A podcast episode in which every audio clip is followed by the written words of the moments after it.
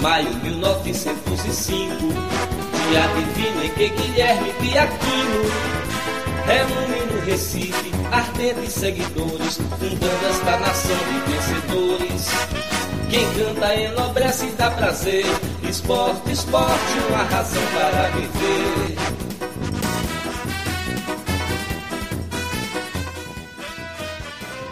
Bom dia, boa tarde, boa noite, galera. Sejam bem-vindos a mais um episódio do Vozes da Arquibancada, o maior e melhor podcast em linha reta da América Latina. Hoje a casa tá cheia, como vocês podem ver, para quem está vendo no YouTube, está assistindo pelo YouTube, e para quem vai nos escutar pelos agregadores de podcast. Meu nome é Lucas Bastos e estou aqui na presença de, com outros três amigos. Manuel Bastos, Nenel. Seja bem-vindo, Nenel. E aí, tudo certo, meu velho?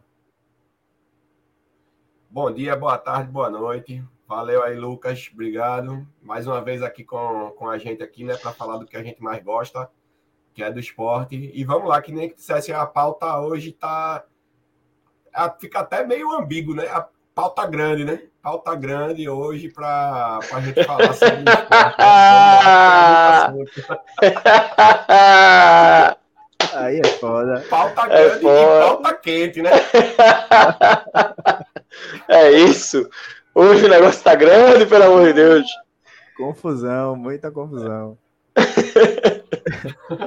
o, nosso, o nosso outro integrante aqui da noite, Dudu. Seja bem-vindo, Dudu. Tire do mudo aí, pare de rir. É difícil. Enfim, é, bom dia, boa tarde, boa noite. Vamos embora falar do esporte aí. Ganhou mais uma. Estrear com vitória no Nordestão, sempre massa. E vamos nessa. Jogo, polêmica, bronca, esporte sempre tem que ter, né? Nunca tem paz, 100%. Vamos nessa. Pois é. E o nosso outro integrante, que hoje deveria estar de folga, mas não está. Arrumou... Vou ele cobrar arrumou... essa folga. Ele arrumou trabalho para ele mesmo, viu? Hugo, meu velho, seja bem-vindo. Valeu, Luquinha. Boa, Nanel, boa, Dudu. Vamos embora, né? Vamos embora. Eu tava de folga aqui, a gente tava comentando aqui, para quem tá escutando a gente em podcast, a gente tava comentando um pouco antes aqui, que hoje é meu dia de folga, era, né?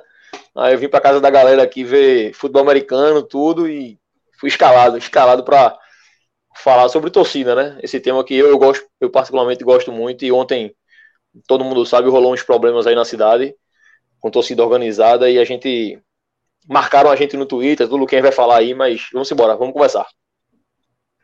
É isso. E já aproveitando, né, o gancho vai ser o nosso primeiro tema da noite aqui. É, o comentário que a gente recebeu, vou até compartilhar aqui na tela, e a gente vai por ordem cronológica dos fatos até a gente chegar no jogo. Ontem, infelizmente, o, o Recife, mais precisamente ali na, na região do, do Derby, ali de Joana Bezerra, foi palco mais uma vez de guerra entre torcidas organizadas. E a gente recebeu até esse comentário no nosso Twitter, onde Pedro Maranhão, jornalista do INE 45 Minutos, ele compartilhou é, no Twitter dele um vídeo que já foi Atos, né, que é integrante do Timbucast, onde ele colocou algumas, algumas um vídeo com, com imagens da torcida jovem invadindo a sede do Náutico. Isso aí também já foi pós-jogo, né? Na, na hora da escolta. É... E também tiveram alguns acontecimentos na integração entre torcida organizada, pelo que a gente viu nas imagens. E a resposta que a gente recebeu a esse Twitter, fomos marcados, foi de Vinoso Underline 87, onde ele fala que já já vem aquela galera da Vozes da Bancada defender esses bandidos.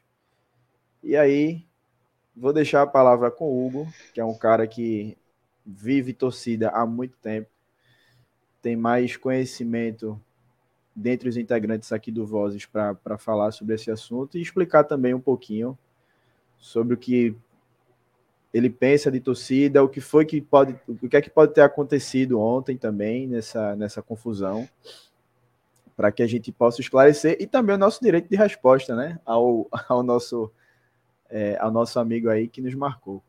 Hugo, a palavra está contigo. Boa, meu velho. Boa, Luquinhas.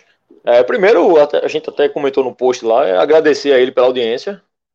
Porque se ele falou isso é porque ele viu a gente falar em algum momento, né? Então, agradecer para não sei se ele está aí ao vivo hoje ou não, mas agradecer por aí, dizer que a gente está sempre disposto a conversar, a trocar ideia sobre qualquer tema, sobre só isso não, sobre qualquer tema. Esse é um tema que, como o Luquinhas falou, eu, eu gosto muito, porque eu militei em torcida há muito tempo. É, Casalino até perguntou aí mais cedo, né, se, se a gente é oriundo de torcida organizada. Casalino, eu. Assim, é uma pergunta complicada, porque assim, eu não sou oriundo de torcida organizada, não. Eu vou para campo desde meus três anos de idade. Então, eu não era torcida organizada com três anos. Meu pai não era. Na verdade, meu pai tricolou, então não ia nem com meu pai para campo. E, obviamente, eu não sou oriundo de torcida. Eu vim Agora, se pergunta se eu frequentei torcida, frequentei muito tempo, muito tempo. É, eu, particularmente, frequentei a jovem por um.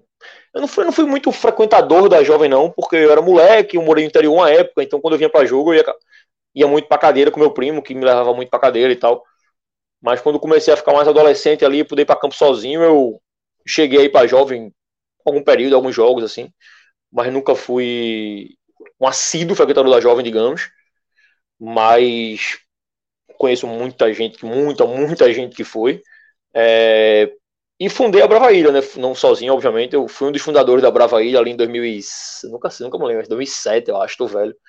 Em 2007 a gente funda a Brava Ilha ali. E fiquei de frente com a Brava Ilha até, lá, 2011 mais ou menos, eu acho, 12, eu acho que eu ainda estava de frente. Fui deixando por profissão, vida fica corrida e tal. Então, assim, respondendo diretamente a pergunta, eu não sou, eu não me considero oriundo de torcida organizada, porque eu acho que ninguém é oriundo. Acho que todo mundo vem de clube, a paixão pelo clube, e você entra na torcida porque gosta de torcer. Então, eu acho que é o primeiro ponto de torcida organizada é isso. Você vai torcer. Ninguém entra em torcida e assim, eu estendo os meninos aqui porque eu sei que eu conheci todos dentro da Brava Ilha. Nenel, o Nenel entrou o quê? 2008, 2009, Nenel? Ou tu entrasse em 2007 ainda? 2008. Eu entrei, 8, né? tinha, tinha, tinha meses, a Brava Ilha tinha alguns meses. É. Então o Nenel entra logo no começo, eu conheci o Nenel, depois o Nenel levou o filho dele, que é Luquinhas aí. Então, é, o filho do Nenel. Luquinhas pirraia ainda, chegava na torcida com o Nenel. E assim, eu acho que todo mundo. Eu, eu particularmente, falando diretamente para Casalina ainda, Casalina, eu acho que eu sempre tenho essa tese de que todo torcedor deveria fazer torcida organizada em uma época da vida. É um aprendizado muito grande, assim, como você fazer torcida, porque você aprende a lidar com muita gente, aprende a lidar com todo tipo de gente, você aprende a lidar com o presidente de clube, com o diretor, com o funcionário de clube, com o policial militar, com o policial civil, com o cara do choque, com o porteiro, com as outras torcidas, com os outros torcedores. Então é um movimento social, assim, é um fenômeno, é sensacional fazer, fazer parte da torcida. É algo que todo mundo deveria, deveria fazer parte e diminuiria muito o preconceito que a galera tem com torcedor organizado, que acha que todo torcedor é bandido. Então aqui tem quatro caras que não são bandidos, não, velho. Não tem nenhuma passagem na polícia. Todo mundo aqui é estudou, se formou, e mesmo que não tivesse estudado, se formado, mas só o exemplo dos quatro aqui. Todo mundo aqui estudou, se formou, tem arquiteto, tem advogado, tem contador, tem funcionário público, tem tudo aqui. Então, ninguém aqui é bandido, não fui torcedor organizado, gosto muito. Quando posso, ainda vou. Mas ninguém aqui é bandido, não. E eu acho que esse é o grande estigma, Luquinhas. É você achar que todo torcedor organizado é bandido. Inclusive, esse Twitter de Pedro Maranhão aí. Eu acho que foi esse. porque eu comentei em dois tweets dele, não lembro, mas acho que foi esse que eu comentei. Que, porque ele fala de. É porque eu tô no celular, tá pequeno aqui para mim. Mas é esse que ele fala que não pode generalizar. Então, não sei, eu posso tentar abrir aqui para ver se tem algum comentário. A gente até leu, leu o tweet dele, ele diz o que no tweet dele? O de Pedro Maranhão. Ele disse que torcida organizada precisa acabar. não, isso. então não foi esse não. Esse aí eu comentei, eu esse perguntei a ele. Teve a resposta, né? É, esse aí eu perguntei a Pedro Maranhão, eu comentei esse, mas eu perguntei a ele o que é extinguir torcida. Mas foi outro tweet dele que eu comentei, que eu, que eu disse a ele que não podia generalizar, que ele fala de. Depois as pessoas falam que a gente não pode generalizar uma coisa dessa. E eu respondi, não pode mesmo não, velho. Assim, eu bato muito nesse ponto. Eu acho que você não pode generalizar. Você pode, se quiser, no máximo citar que a maioria dos torcedores organizados são violentos. Tá, cabe discussão. Mas você não pode generalizar mesmo, não, porque eu fui torcida, eu nunca dei uma tapa em ninguém, eu nunca roubei, eu nunca matei, eu nunca fui preso. Pelo contrário, eu já levei muita tapa da polícia de graça. Tá andando no estádio, leva uma tapa de graça, porque tô lá parado. Ontem, a gente tava sentado ali, onde a gente fica lá em cima, e eu tava com um colega meu ali. Você lembra que a polícia desceu uma hora quando tava começando a confusão ali com a ABC e tal? Quando a polícia volta, a gente tá sentado meio que encostado na mureta, o policial passa e dá uma joelhada no colega meu que tava do meu lado. O cara não pede licença, não, ele passa e dá uma joelhada. Abre o espaço, vai, buf, joelhada. Então ontem o colega meu foi agredido porque tava sentado na mureta. Então polícia é, é complicado, é foda. A turma só, só vê um lado, assim. Mas, sendo bem, bem direto em relação especificamente à confusão de ontem, porra, uma confusão assim, eu não tava lá, então eu não tenho como me ater bem aos fatos. E como advogado, eu, eu tenho muito cuidado com isso. Você falar sobre coisas que você não viu e dizer que aquilo ali é, é preto ou é branco, é complicado, você não estava lá, então você não sabe quem jogou a primeira pedra, você não sabe onde ocorreu a confusão exatamente, você não sabe em que momento aquela confusão está sendo filmada ou não.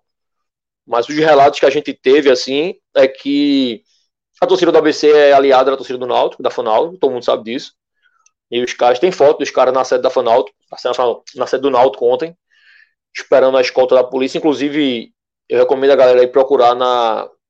Eu não sei se foi no Twitter da Fanalto, quando foi, mas tem uma, uma, uma nota oficial da Fanalto falando sobre o corrido de ontem, que é uma nota bem interessante. Assim, eu vou, vou twittar ela, inclusive, depois. É uma, uma nota bem interessante, mostrando um pouco do outro lado desse mundo. E os caras foram lá, a polícia foi escoltar eles, como fazem escolta em todos os jogos do Recife, existe escolta. Todos os jogos do Recife, onde existe torcida organizada, existe escolta. Porque a escolta, ao contrário do que a galera acha, não é escolta de torcida organizada, é escolta de torcida. E eu já cansei de ver, e eu já fiz isso, eu já fui andando da ilha pro Arruda, na escolta da polícia, porque é muito mais seguro eu estar andando do lado de um carro da polícia do que eu andando da minha casa pro Arruda. Então eu vou andando com o carro da polícia do lado, velho. Hugo, Obviamente, só aproveitando essa fala, tua fala, muitas vezes eu já fui para os aflitos, eu preferia ir com a jovem na escolta. Exatamente. E eu não, e eu não era da jovem, mas era muito mais seguro do que eu pegar um ônibus, botar minha camisa do esporte, ir com mais um ou dois amigos e no meio do caminho levar um pau de, de, de, de sei lá, Exato. adversário, tá ligado? Exato, exato. Então, eu sempre brinco muito, eu digo, o lugar mais seguro para você caminhar em Recife em dia de jogo é na escolta da polícia, porra. Porque, veja, se você tá escoltado pela polícia, se a polícia não lhe protege, meu irmão, então acaba o Estado, que é o que tá acontecendo. A polícia não protege você, pelo contrário. Ela, por muitas vezes, ela incita a violência, como foi ontem. Então, assim, os relatos de ontem é que depois da escolta da, dos aflitos para a Ilha do Retiro, que é uma escolta histórica que se faz, e sempre ao mesmo caminho, é pelo lá por trás, pelo IMIP, pelo fórum, para pegar por trás da Ilha do Retiro, a escolta de ontem, por algum motivo, a Polícia Militar achou legal escoltar pela Gamenon Magalhães. Que para quem conhece Recife, acho que a maioria daqui tá, é de Recife, é o local onde tem mais gente rodando na cidade, né? Ali Derby, Agamenon, então eles cruzaram a Gamenon inteira para subir o Jano Bezerra para descer e fazer aquele rodeio para do Retiro. E na nota da Fanalto que eles citam isso, inclusive, que foi algo que eles estranharam. Nesse meio tempo, nesse, nesse trajeto, se encontrou com algum bonde da jovem, que também é um relato que as pessoas falam, o bonde da torcida jovem, que a gente chega mais daqui a pouco, mas enfim, um bonde da jovem, e rolou um, um atrito entre eles, uma confusão, uma briga, rolou dizendo gente, eu vi gente dizendo que morreu um, morreu dois, morreu três, que não morreu, não vou me ater a isso porque eu não sei, a gente viu, eu via um, uns duas ou três filmagens fortes, o cara no chão, agora batendo com. chutando, um braço de madeira na cabeça e tal. E, e foi pro jogo por ali, por algum motivo a polícia fez essa escolta. Nos, vídeos que eu vi, eu não vi policial militar tentando prender, eu não vi policial militar dando tiro de bala de borracha, eu não vi policial fazendo nada. Eu vi a polícia deixar o pau comer. É... No estádio, assim que entra, a gente comentou, tava no estádio, a gente viu, meu irmão, pra ir. A torcida do ABC estava ali na geral do placar e só tinha um segurança privado no portão. Um segurança privado. Que dividia a geral do placar para frontal, para aquela curva. E daqui a pouco o pessoal do ABC desceu para tentar provocar um pouco do esporte que estava ali e o, polícia, e o, o cara da AK, que é o segurança, sozinho. Aí a polícia saiu de trás da gente, deu uma joelhada na galera para ir para ir lá. Então a polícia, na hora eu comentei com, acho que foi com o Nenel, foi com o Flávio que estava com a gente. Meu irmão, qualquer ser humano com dois neurônios vê que um segurança não vai segurar uma torcida organizada. Porque tem, era, acho que eram uns oito policiais que estavam atrás da gente ali. Porque tem oito caras do choque aqui e um segurança privado ali. Eu não sei se é de propósito, eu não sei se é só incompetência, se os caras são filha da puta, se são burros, eu não sei, mas tá errado. Tá errado. Tá errado. É, rolou aquele princípio de confusão e tal. O jogo transcorreu na paz. Acaba o jogo, meu irmão. Eu saí direto pra uma cuca. Porra, fui pro show de Alceu, show de nação. Meu irmão, peguei o celular umas, umas três e meia da manhã, velho. Eu abri o celular, meu irmão, mensagem pra caralho nos grupos de vídeo, de confusão. De porra é essa? Eu pensei, jovem tenta invadir os aflitos. Eu de caralho. Os caras saíram da ilha, andando até os aflitos pra invadir. Do, de cara, assim, os caras, porra, ali invadir os aflitos. E na nota da Fanalto, e, e durante a madrugada ainda recebi uma mensagem dizendo, porra, a polícia escoltou parte da jovem até os aflitos. para passar pela Rosa e Silva. Eu porra, isso é mentira, né? Assim, não faz sentido isso. Mas na nota da Fanalto, a Fanalto cita a mesma coisa. Então eu já peguei duas fontes diferentes, três fontes diferentes, na verdade, a mesma versão, que a parte da, da torcida organizada do esporte teria sido escoltada até os, a redondeza dos aflitos ali, onde teve aquela confusão. Sobre a confusão dos aflitos, eu não tenho muito o que falar, porque eu não vi, assim, eu vi um vídeo só, então realmente não sei o que aconteceu. Me baseio muito pelos relatos, mas como eu falei agora há pouco, eu, até como advogado, eu acho foda você falar que aconteceu isso ou aquilo se você não tá vendo, né? Se você não viu, então. Ou não teve pessoas de confiança lá vendo, não tinha nenhum amigo meu próximo estava lá na confusão, para me dizer. É... Essa foi a confusão do jogo. Então a gente. Vou só trazer um pouquinho para o que é uma torcida organizada, assim. Eu até estava discutindo no grupo, que tem um grupo do Projeto Esporte, e a galera tava falando, porra, mas a jovem, uh, tu defende a jovem, a violência. Eu digo, não, velho. Não defendo a, jo a jovem, não defendo a fã. Eu não defendo ninguém, não, velho. E, assim, eu gosto de criminal, tá? Eu já soltei algumas pessoas, já diminui pena, tudo. Eu fui criminalista alguma época. Mas eu sou muito pelo certo. Então, assim, o comentário lá daquele cara no Twitter foi muito no sentido de, porra, o Voz vão defender bandido, é a favor da violência. Então, assim, a gente nunca defendeu violência aqui. A gente nunca defendeu bandido aqui. Pelo contrário. Agora, o que a gente defende aqui, e eu, eu falo por mim, tá? Os meninos podem até falar depois, eu acho que tem que se mudar a maneira como se trata o problema. Porque desde que eu me entendo de gente, o problema é tratado da mesma forma. Proíbe camisa, briga. Proíbe bateria, briga. Proíbe não sei o que, briga. Torcida única, briga. Sem torcida, briga. Tá mudando alguma coisa? Não, então é aquela frase bem clássica, velho. Se você tá fazendo a mesma coisa sempre, você não pode esperar resultado diferente. Então, a minha posição perante essa, esse, essa problemática social de torcida organizada é tentar fazer algo diferente, velho. Assim, as autoridades, o Estado, tem que fazer algo diferente. O quê? Porra, se eu soubesse o que eu tava vendendo uma ideia. Eu tenho várias ideias aqui. E já ofereci, inclusive, para algumas pessoas. Eu digo, bicho, a gente sente conversa, porra. Vamos sentar e conversar. Eu vivi torcida, eu sei como é, porra. Qualquer pessoa que tem dois neurônios sabe que uma caminhada pela Gabriel Magalhães em dia de jogo, que tem rivalidade, não vai funcionar. Qualquer pessoa sabe. Por que a polícia faz, porra? Quem é que manda fazer? Foi uma de autoridade, porra. A imprensa, no lugar de ficar batendo na torcida, que tem que bater, porque as agressões, obviamente, são criminosas. Por que não bate na autoridade pública e pergunta ao policial? Por que não vai no batalhão de choque e pergunta ao, ao coronel, ao major, sei lá quem for? Diga, irmão, quem foi que deu a brilhante ideia de escoltar a torcida pela Gamenon Magalhães? Por que esse cara não é responsabilizado? Por que não, porra? Porque ao invés de você, por exemplo, torcida jovem, falando exclusivamente da jovem, que é o nosso mundo ali, que é no esporte. A jovem foi extinta já, pô. A jovem foi extinta. Se você falar juridicamente, a jovem foi extinta um tempo atrás, pô. Camisa da jovem na Ilha do Retiro não pode mais. Você não entra com camisa com nome escrito torcida jovem. Não tem. Tem a camisa amarela, que eles chamam de material de proibição, né? Bota amarela, cheio de desenho e tal. Mas não tem o nome jovem, não. Bateria no estádio, torcida jovem, também não pode. Então é a jovem que está fazendo confusão? Se o CNPJ não existe, se não existe bandeira, se não existe nome, se não existe. Quem é que está fazendo confusão? Então, assim, é só um ponto bem básico para mostrar que a confusão não é de torcida organizada, é um problema social, velho. Se esses caras não fossem brigar em jogo, eles iam brigar no baile funk, eles iam brigar no brega, eles iam brigar no forró, eles iam brigar no show de pagode, eles iam brigar em qualquer lugar. Como aconteceu não sei se foi semana passada, retrasada, mas foi recente. Em Olinda, teve umas prévias em Olinda que rolou solto o vídeo aí de muitas brigas. De brigas. E tipo, eu escutei a galera falando lá, né? Os envolvidos na briga, falando o a jovem aí, o não sei o que aí, Inferno Coral, sei lá que porra foi. E tipo, não era dia de jogo. Os caras não estavam uniformizados. Isso. E teve briga igual. Exato. Eu comentei hoje comigo meu. Interesse das autoridades públicas, Ministério Público, Polícia Militar e por aí vai, de realmente é, Resolver a questão, né? Solucionar, exatamente. Eu comentei hoje comigo meu, teve um clássico nos aflitos, eu não vou lembrar o ano, mas teve um clássico nos aflitos que foi proibido camisa amarela. A jovem não, não existe, a do esporte não podia entrar de camisa amarela nos aflitos. Eu lembro muito que um cara tava com a camisa da seleção brasileira e não pôde entrar, proibiram. E os caras da jovem estavam todos lá no estádio. Todos lá, sem camisa, com camisa do esporte, camisa rosa, vermelha, branca, lilás. Mudou o quê? Então, assim, esse tipo de proibição ajuda em quê? Em nada, porra. Não, Na real, na real, pro torcedor comum, digamos, comum entre aspas, dificulta. Porque o cara não sabe mais quem é a torcida organizada. Você chega no estádio e vê todo mundo de amarelo na Ilha do Retiro, você já. Pô, os caras são da, são da jovem.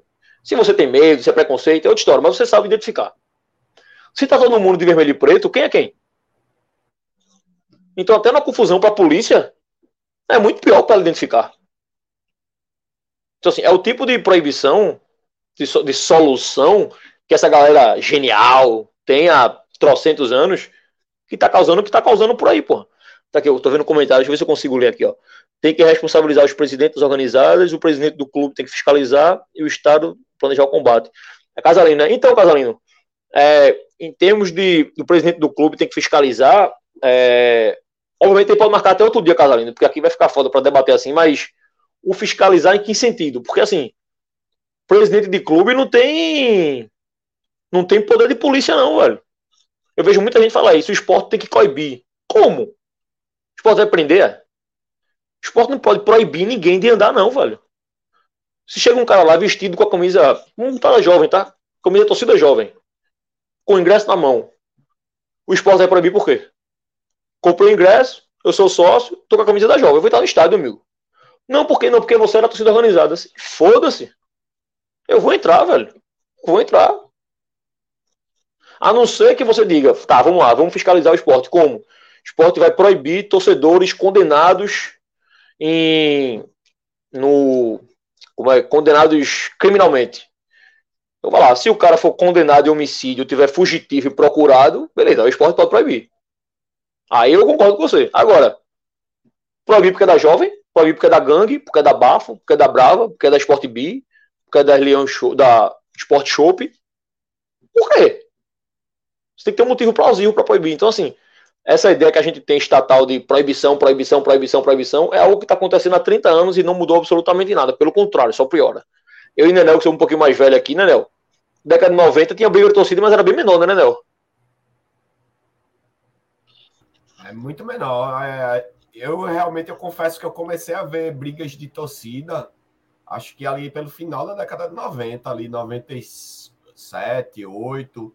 Antes disso ali a gente via provocações, mas assim, só dando como exemplo, meu pai ele tinha toda a segurança do mundo para me levar ao estádio do Arruda, Aflitos, eu ia para todos os estádios com ele, e a partir do final da década de 90 ele deixou de me levar. Eu quando eu ia, eu ia com os amigos, eu ia avulso assim, mas pai eu não ia mais comigo para o estádio. Ou seja, foi um reflexo disso que aconteceu. Eu até, até lembro que teve um episódio isolado que uma vez eu levei uma bambuzada na cara e da inferno, mas eu era criança, tinha 14 anos e estava passando no, com meu pai um amigo dele no, na saída do Arruda e um torcedor da, acho que era da Inferno, não sei, ele tava com um bambu e ele bateu na minha cara propositalmente. Mas mesmo assim, não gerou briga generalizada. A gente eu levei a bambuzada e passei. E meu pai, ele estava com um amigo dele de Minas Gerais, que ele trouxe em segurança para ir ao estádio. Então, foi uma coisa que a gente que é mais velho, a gente teve que se, se adaptar, né? Que não a gente não via realmente isso tudo quando na, no nossos tempos de infância, né? Exato. tantas- E, de lá para tantas- Fala, Guedes. Só para reforçar. E tantas proibições que a gente vê que não leva a solucionar os problemas que a gente se depara nos dias de jogos, tá matando quem quer ir para o estádio, quem quer torcer. Tá matando o ato de torcer. É isso que eu queria dizer. Isso.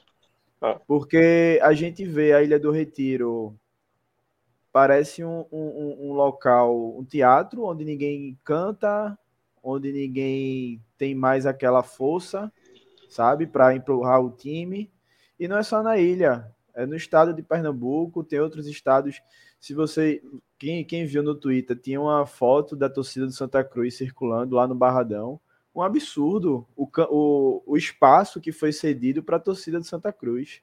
Eu recebi Surreal. até um vídeo de, de, de, um tricolor, amigo de Márcia, é, um, tipo um curral, pô, quando eles chegaram lá para acessar o Barradão. E nesse curral tinha um, um espaço que, para eles levarem pedrada da torcida do Vitória, era muito fácil, não tinha segurança alguma da polícia. Então, assim, o torcedor, até aquele torcedor que só quer ir para o campo, torcer para o seu time, ver o seu time jogar, gritar um casar casar, gritar ali pro, pro, pro seu outro time, seja Náutico, Santa Cruz. Esse torcedor ele acaba ficando sem esse direito de torcer, tá ligado?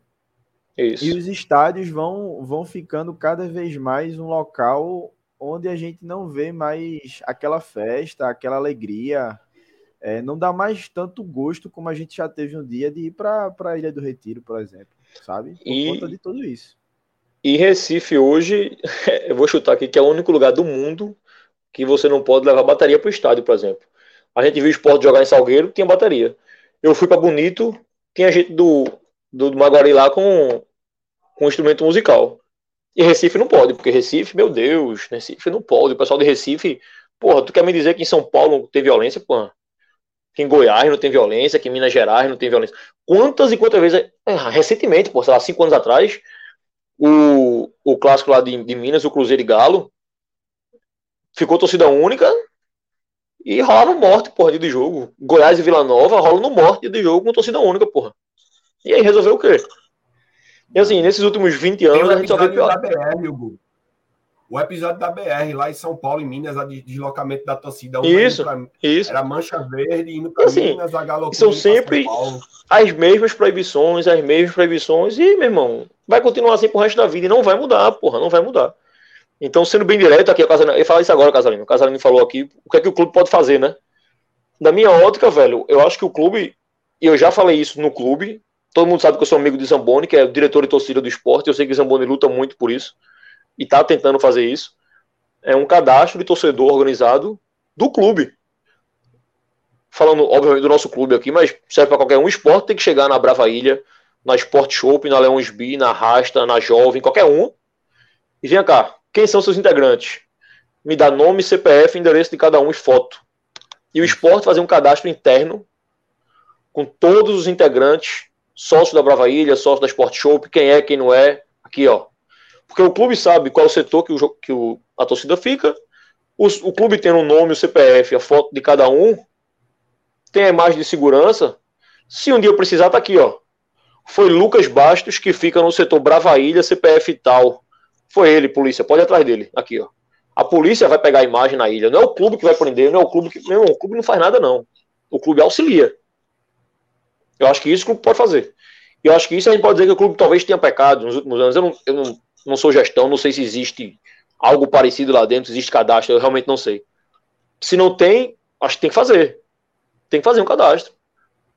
Porque quando eu fazia torcida, e ainda hoje é assim, eu sei que é assim. O jogo é domingo, na quarta-feira você tem que ir no batalhão de choque.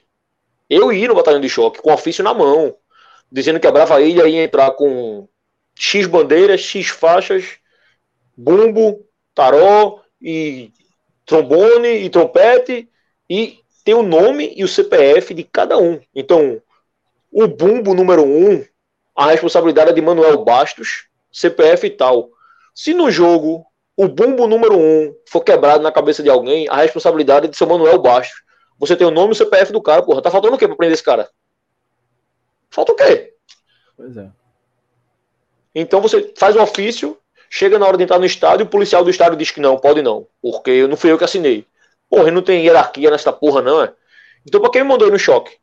Sou palhaço pra ir no choque, passar a tarde lá, levando esculacho de policial, para assinar material para quando chegar na hora do estádio não poder entrar. O que é que um bumbo vai fazer de mal para alguém?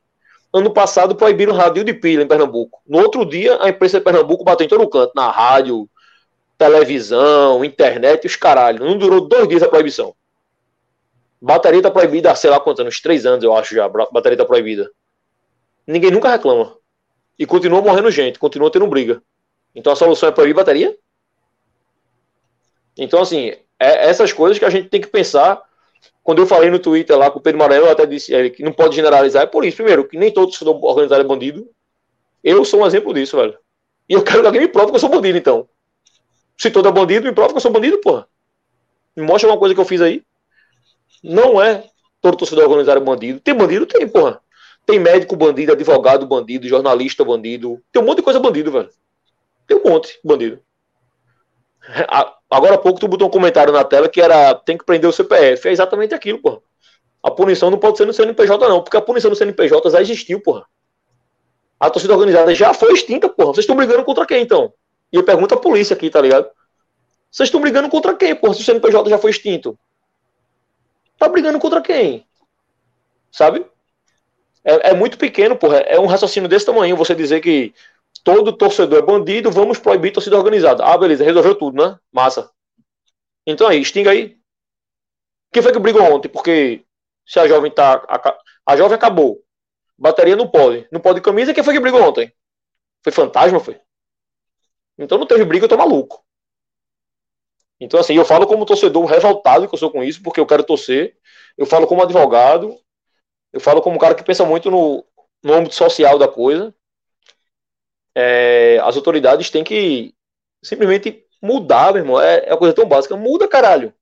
Vocês estão fazendo isso há 20 anos, porra. Se continuar fazendo isso, vai continuar dando a mesma coisa. Bora tentar um negócio diferente. É o que Luquinhas fala, comparando a comparação totalmente louca, mas é o que Luquinhas fala sobre a SAF do esporte. O esporte tá desse jeito aí desde 1905. Esta mesma merda. A cada dois anos briga. Ano que vem vai ter o quê? Briga. E daqui a quatro anos, briga novo. Então bota uma SAF e muda essa porra. Vê se muda. Mudou não, beleza, então vamos tentar outra coisa. Mas muda, velho. Muda o approach, muda o jeito de, de, tentar mudar essa parada de, de violência, meu irmão. E outra coisa que eu até comentei no Twitter hoje, é essa mudança de violência, de Estado, organizada, a turma quer uma mudança para ontem. Não existe mudança profunda para ontem. A mudança é lenta, a mudança é gradual.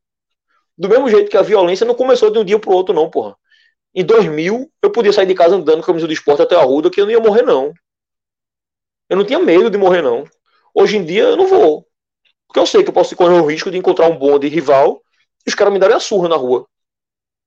Mas em 2001, não foi assim. Em 2002, não foi assim. Foi algo lento. Foi algo lento. Do mesmo jeito que vai ter que ser lento para regredir. Mas o raciocínio das autoridades é uma ervilha desse tamanho na cabeça da galera. É impressionante como a galera tem uma ervilha na cabeça e não consegue pensar um pouquinho, pô. É, é, surreal. Acabei me alongando aqui, porque esse assunto eu, eu, gosto pra caralho, como a turma já percebeu aí. Gosto muito e, e vivo muito isso, eu gosto demais. Aí sempre tem gente que vai trazer política do clube para isso, vai dizer que, ah, não, porque a gestão de Arnaldo Barros fechou, a gestão de Uri abriu, não, foi a de Milton. Meu irmão, esquece política de clube, porra. O clube não é polícia clube não é. O cara quer me dizer que na gestão de Arnaldo Barros, que foi a mais fechada para organizar, digamos, não existia briga, não. Eu tô maluco, então. O que eu via não era briga, não. Era. Os caras estavam trocando beijinho no Jerome Bezerra. O nego se amava no derby, né? Não tinha briga, não. Porra, vai tomar no cu, porra. Bora ser honesto, porra. Vamos jogar honesto, porra. Vamos ser honesto, assim. E eu digo honesto, intelectualmente honesto. Não me chamo de otário, não, tá ligado? Porque a gente sabe que não era, porra. Eu fui Brava Ilha 2007, 8 até 11 ali, eu tive atrito com a torcida jovem, porra. Eu tive atrito, porra. A gente teve que chegar, discutir com os caras, porque os caras não queriam que a gente passasse pelo material, e tinha que passar, e porra, não, não sei o quê. E se resolveu. Se resolveu. Em 2012, 13 tinha briga, em 2014, 15 tinha briga. E spoiler, daqui a, sei lá, 20 dias tem Esporte Santa por aí. Vai ter briga, porra. E vai ter Esporte Náutico também. E vai ter briga de novo eu faço. Vai ter briga de novo, já tô adiantando de agora. Eu não sou gênio, não, porra, mas vai ter briga. Com bateria, sem bateria, com faixa, sem faixa, com camisa, sem camisa. Vai ter briga, porra. Vai ter briga. Eu sei, Dudu sabe, todo mundo tá vendo aqui sabe. Como é que a porra do Major que tá sentado lá não sabe, não é? Porra.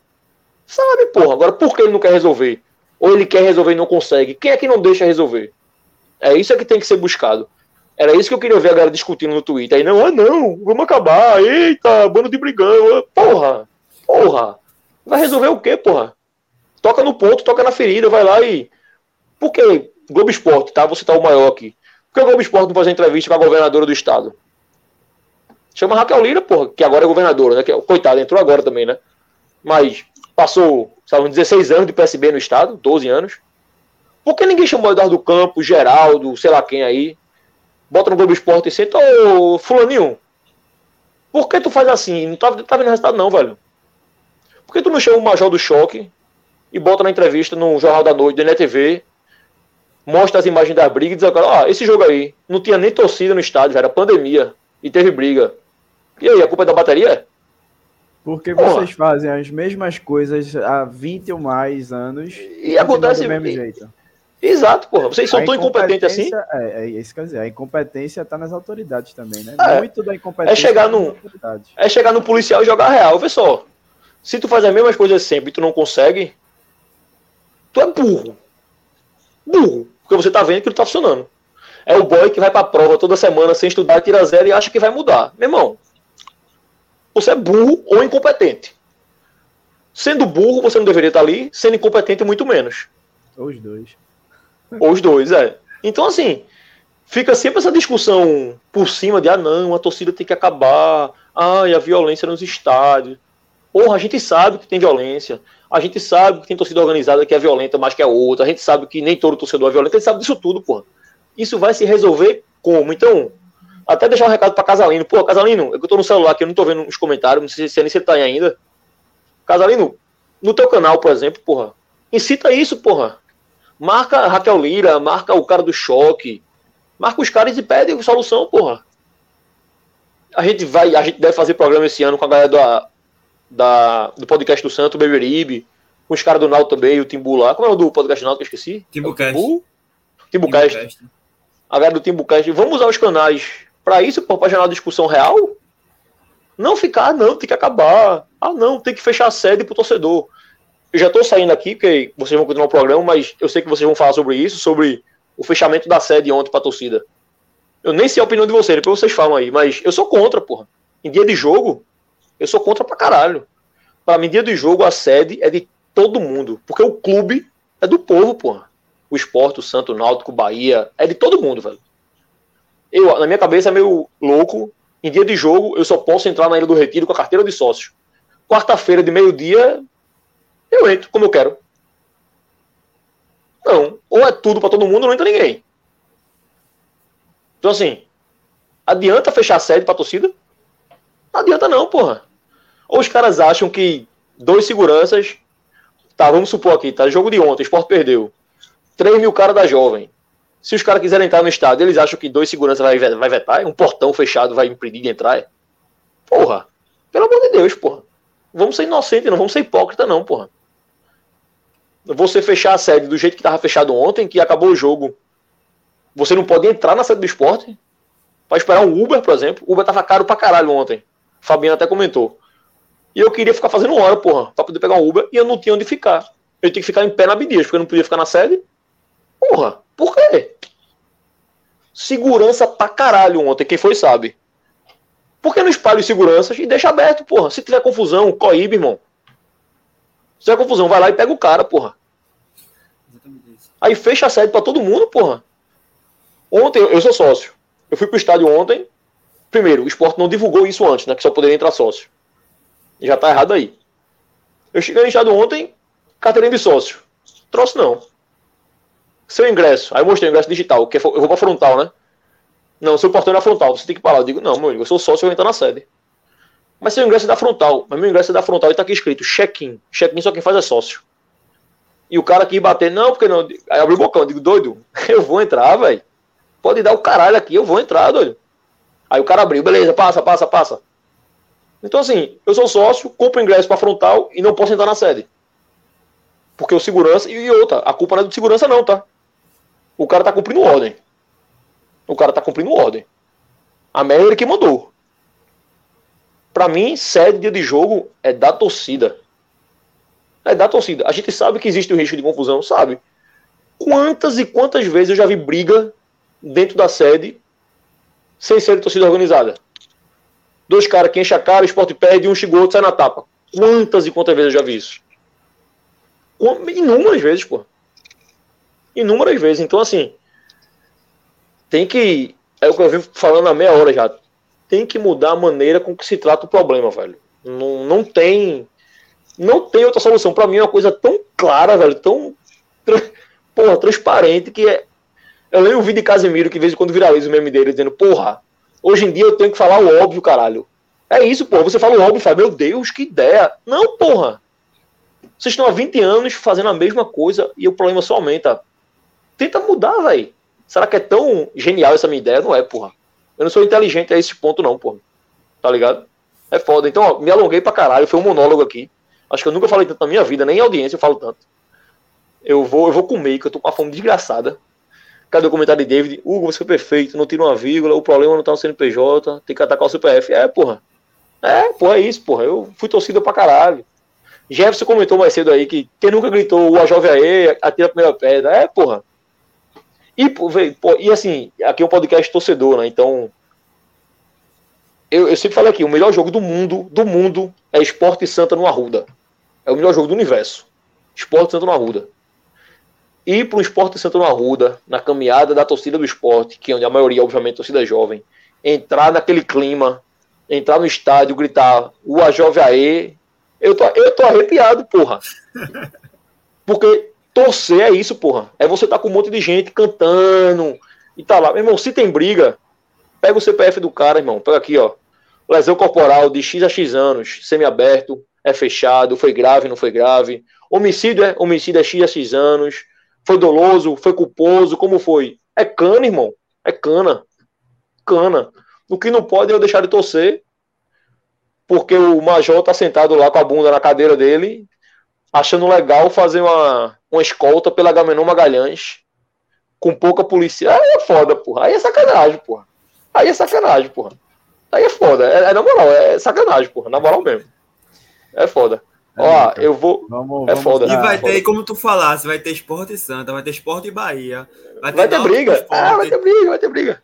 Vai ter briga vai ter briga em todos mesmo local. Todo mundo é. sabe, a gente já sabe. Todo mundo sabe. Ser, Menos a polícia. A polícia não. Pois é. A inteligência da polícia não sabe, não. É foda. A inteligência da polícia é burra pra caralho. Vamos Ó, dar sequência aqui. Que já segue aí. Uma hora pois é, a gente falou, pra... falou muito só de TO. Deixar meu, meu abraço pra galera que. É, pois é, porra. Isso aí podia cortar isso aqui e começar outra a partir de agora, tá ligado? É. Eu vou deixar só o, o, um abraço pra galera aí que acompanhou até agora. Depois a gente discute mais no Twitter, no programa. A gente pode combinar de fazer um programa só com isso, trazer polícia, trazer, enfim, combinar com os caras do Santa no Náutico quando tiver classe, fazer um programa só sobre isso. Deixar um abraço pra galera. E meu palpite, palpite não, né? Deixar um, só um, falar do jogo rapidinho.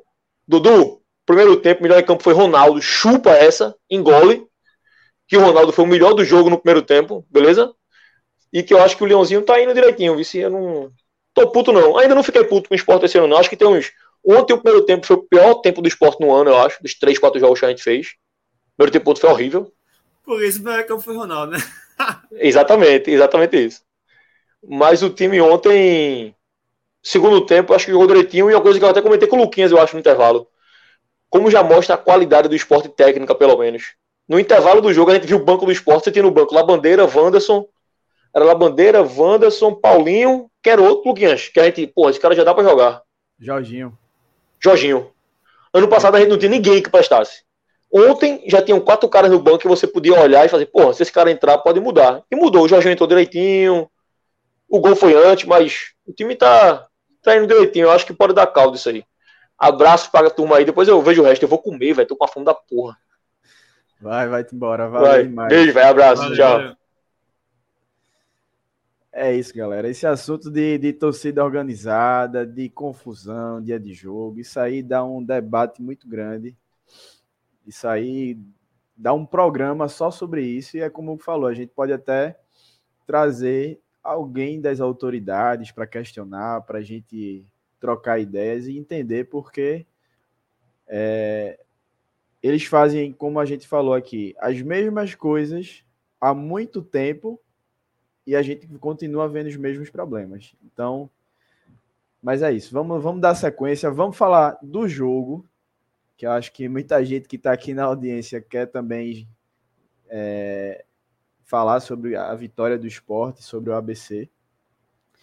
E foi a nossa estreia, né? Estreia na Copa do Nordeste, estreia com o pé direito.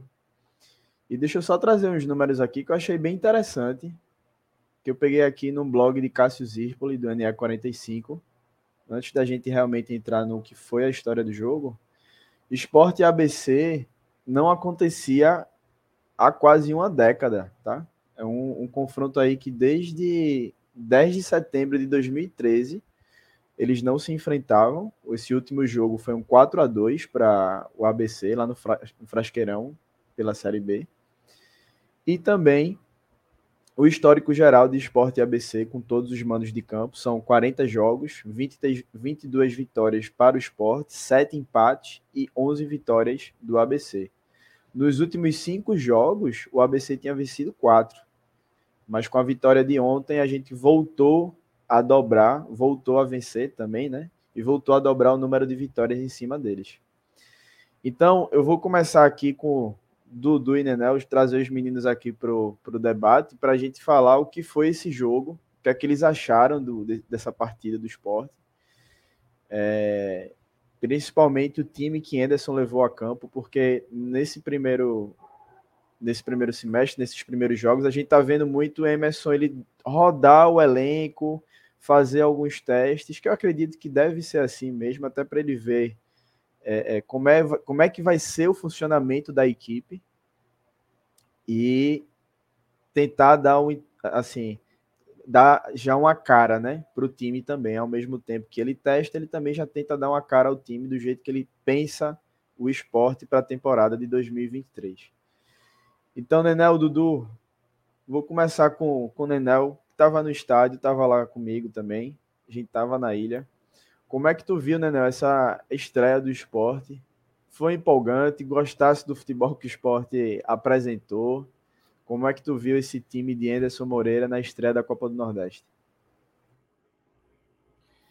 Então, é, eu achei o time do esporte ontem, começo do jogo foi muito ruim. O primeiro tempo foi, foi chato, foi muito parado. Acho que não, não teve, não, na minha opinião, não tivemos grandes destaques, né? A gente, inclusive, acabou batendo mais papo do que conseguindo ver alguma coisa do jogo, né? Porque não estava proporcionando nenhuma emoção para a gente. E assim, o que importa, o que importa de verdade, acho que o esporte conseguiu, né? Que é estrear bem, vencer. A gente tá vendo aí que, que o Ceará levou uma goleada, né? Do, do de, de uma, não deixa de ser um rival, né? Ali e o Bahia, o City também levou uma lapada aí. Eu não vi o placar final, mas eu já vi, acho que foi Casalinho aí, já informou que o Bahia realmente perdeu, né? 1x0, né? 1x0 para o Sampaio. Então, assim, diferente dos outros, a gente ganhou, né? De alguns outros, né? Não generalizando. Mas a gente viu aí que o nosso grupo aparentemente já começa um pouco mais destacado, né? Com a maioria vencendo. E assim, eu, eu, é, volto a frisar, é, é importante a vitória, né? A gente, o segundo tempo deu uma melhorada, a Anderson mexeu no time, e a gente viu aí Gabriel, Gabriel de novo se destacando, né? Parabéns a quem contratou ele. E a, a, acho que no mais a gente pode ir discutindo aí ponto a ponto, mas eu estou satisfeito com a vitória do esporte e que espero que a gente consiga fazer algo grande nessa Copa do Nordeste também. Boa. E Dudu, aproveitando que a gente está compartilhando aí na tela a escalação que foi a campo contra o ABC, queria saber a tua opinião se tu concorda com esse time que Anderson colocou a, a contra, contra o rival, né, contra o ABC. Se era essa escalação que tu pensava, se tu acha que são os 11 iniciais ideais para enfim, para realmente ser titular aí durante a temporada, ou se tu faria algo diferente também. Como é que tu viu essa esse jogo e essa estreia do esporte? É, eu gostei da questão da coerência de Anderson, né? Anderson está sendo coerente nesse começo. Está rodando, está testando, mas pelo menos está tentando manter um time base. E para, para a estreia do Nordestão, ele mandou para o jogo o time que ele acha ideal. Wagner Love jogou na, na rodada passada, mas a gente imaginava que ele entraria, que ele chegaria e ia ser o titular do time, né? Isso aí não foge do que a gente já imaginava. Mas, tipo, dos 11 iniciais, eu não concordo, não tem como concordar com o Ronaldo.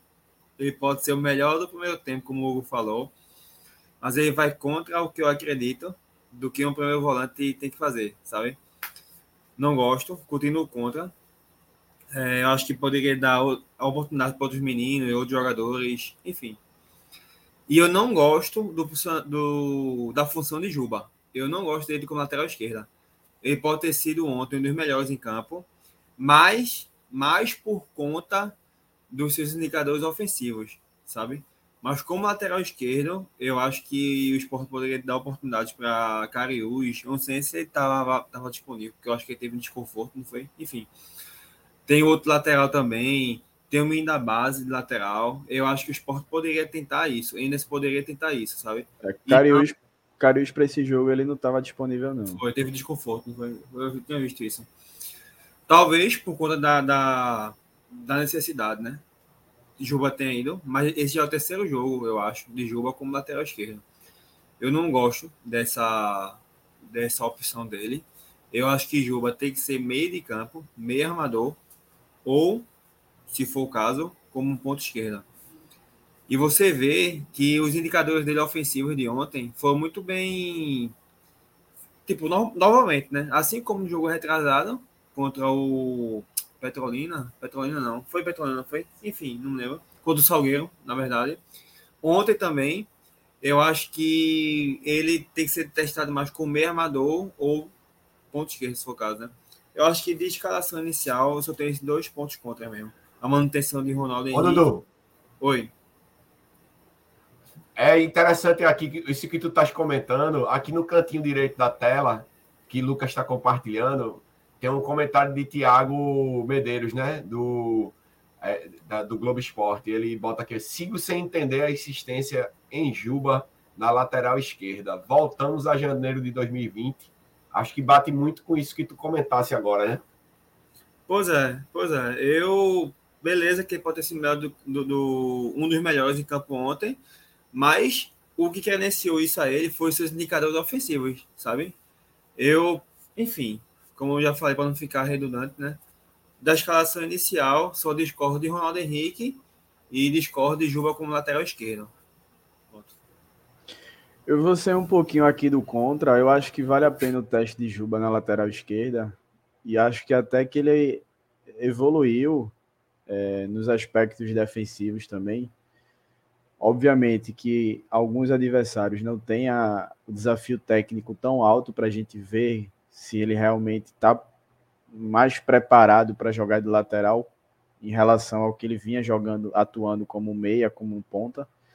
Mas eu acho que nesse início de temporada a gente pode fazer esse teste com ele, até para a gente saber se podemos contar com ele, Cariús ali como lateral esquerdo, até porque a gente tem muitos pontas para essa temporada. Temos Edinho, temos Paulinho, que subiu da base, está ganhando espaço. A gente pode falar dele, mais dele na, no decorrer do programa. Wanderson, Facundo. Então, eu acho que Juba, se ele for bem ali na lateral, pode ser até que ele acabe ficando por ali e a gente aproveite ele de meia ou de ponta em determinados jogos, de forma, de forma pontual. Mas acho que vale eu... o teste para esse início de temporada. Eu acho que ele acaba perdendo muita função ofensiva, sabe? Eu, particularmente, sigo com minha opinião em relação a se ele seria melhor aproveitado com meia armador, sabe? Num, ou como uma segunda posição, caindo pela esquerda. Mas não como lateral. Até como, tipo, por exemplo, Petrolina. Petrolina não foi. fez nada ofensivamente, sabe? Enfim, eu acho que poderia dar espaço para o menino da base, velho. E não como Juba. E tipo, a gente tem na ponta esquerda, no, no, no banco, olha, no elenco, tem Wanderson, ponta esquerda, e Paulinho, né? Ponta esquerda. É, meio campo a gente tá com o Jorginho e Bruno Fernandes pode fazer função de meia ou um terceiro homem ali de meio campo. Eu acho que teria espaço, sabe? Para Juba competir tanto como meia ou mais pela, pelo corredor esquerdo também. É, Ari, é Anderson, Ari Anderson Paulo falou: acho que vale a pena testar Juba na ponta esquerda. E muitas vezes ele fica, fica e muitas vezes ele termina ficando escondido lá na ponta, principalmente tendo meias e pontas no elenco. Eu fiquei em dúvida, Arianderson, se tu quis dizer que vale a pena testar Juba na lateral esquerda. Foi lateral depois... mesmo, ele corrigiu embaixo. Lateral, né? ah, é, é, ele corrigiu embaixo. Beleza, na lateral esquerda. Pronto, eu tô com, com o Arianderson também. Eu acho que vale o teste. Agora, voltando ao jogo, para quem esteve na Ilha do Retiro, a gente viu bem que o esporte saiu vaiado de campo primeiro tempo, na saída por intervalo. Foi um primeiro tempo onde a gente viu um futebol muito burocrático do time, o time estava muito preso. Apesar de ter criado é, uma boa chance com o próprio Juba, num cruzamento para Wagner Love. Wagner Love sozinho perdeu um gol de cabeça. Poderia ter aberto o placar e tornado o jogo mais fácil. Mais do que já foi, né? Porque o ABC não ofereceu perigo ao esporte. E eu queria saber de vocês como é que vocês veem já essa pequena pressão. Será que Anderson Moreira, apesar dos resultados estarem sendo positivos e que dá um, um certo conforto né, para esse início de trabalho, mas a gente já viu a torcida é, já na estreia da Copa do Nordeste um pouco impaciente com o futebol apresentado no primeiro tempo. Queria saber de vocês como é que vocês veem essa esse comportamento da torcida do esporte. Nenel, o que é que tu achou disso? Então, sobre o comportamento da torcida, eu já tenho uma opinião assim que a torcida do esporte é uma das mais chatas do Brasil, né? Não é uma crítica, é um elogio, né? A gente, por causa disso, por causa da nossa chatice, que a gente tá tão acima dos nanicos rivais, né? É, a gente pega no pé para o esporte estar tá sempre lá em cima, né? Diferente do, dos rivais que é, só sabem ficar falando do esporte, né? O esporte está na boca do povo, né? Eles só ficam falando de nós, né? Aí, agora sim, eu acho que é do mesmo jeito que é bom, nem tudo é 100%, né? A gente acaba é, tendo alguns problemas, né? O pessoal pega no pé demais, é, exagera nas críticas, por esse motivo, na live da, do, da eliminação da Copinha, acho que foi na da eliminação da Copinha, ou foi na anterior, acho que foi na anterior, eu disse que eu não arriscaria botar muitos garotos agora da base, porque é, eu sei que eles errarem o primeiro, o primeiro passe com a ilha lotada, vai ser uma crítica generalizada, né? Agora, sim, eu, eu não, não considero o Anderson um grande treinador, não é meu nome favorito eu, é, eu acho que a torcida, a gente, assim, quer queira, quer não, não vai ter como, como desfazer né, essa contratação. E a gente vai precisar ter um pouco de paciência mesmo. É, eu acho que eu concordo até com o que Casalino falou aqui também, que Anderson fez, ontem me fez lembrar Claudinei Oliveira. Eu acho que Anderson no geral, ele já me lembra muito Claudinei Oliveira, apesar de eu não ser um grande entendedor de tática, de movimentações, de, dessas coisas assim. Mas eu já acho que ele se parece muito com Claudinei, realmente. Mas é aquele negócio, né? É, o cara tem que pensar também, a gente tem que pensar também no bem-estar do clube, né? A gente ficar trazendo de novo, trazendo um treinador, demite com um mês, com dois meses de trabalho, aí vem aquela aquela folha salarial, aquela, aquelas multas para a gente pagar, aí vem mais processo, enfim, a gente tem que ter mais paciência com esse cidadão mesmo e criticar quando for de criticar, mas também saber deixar rolar, né?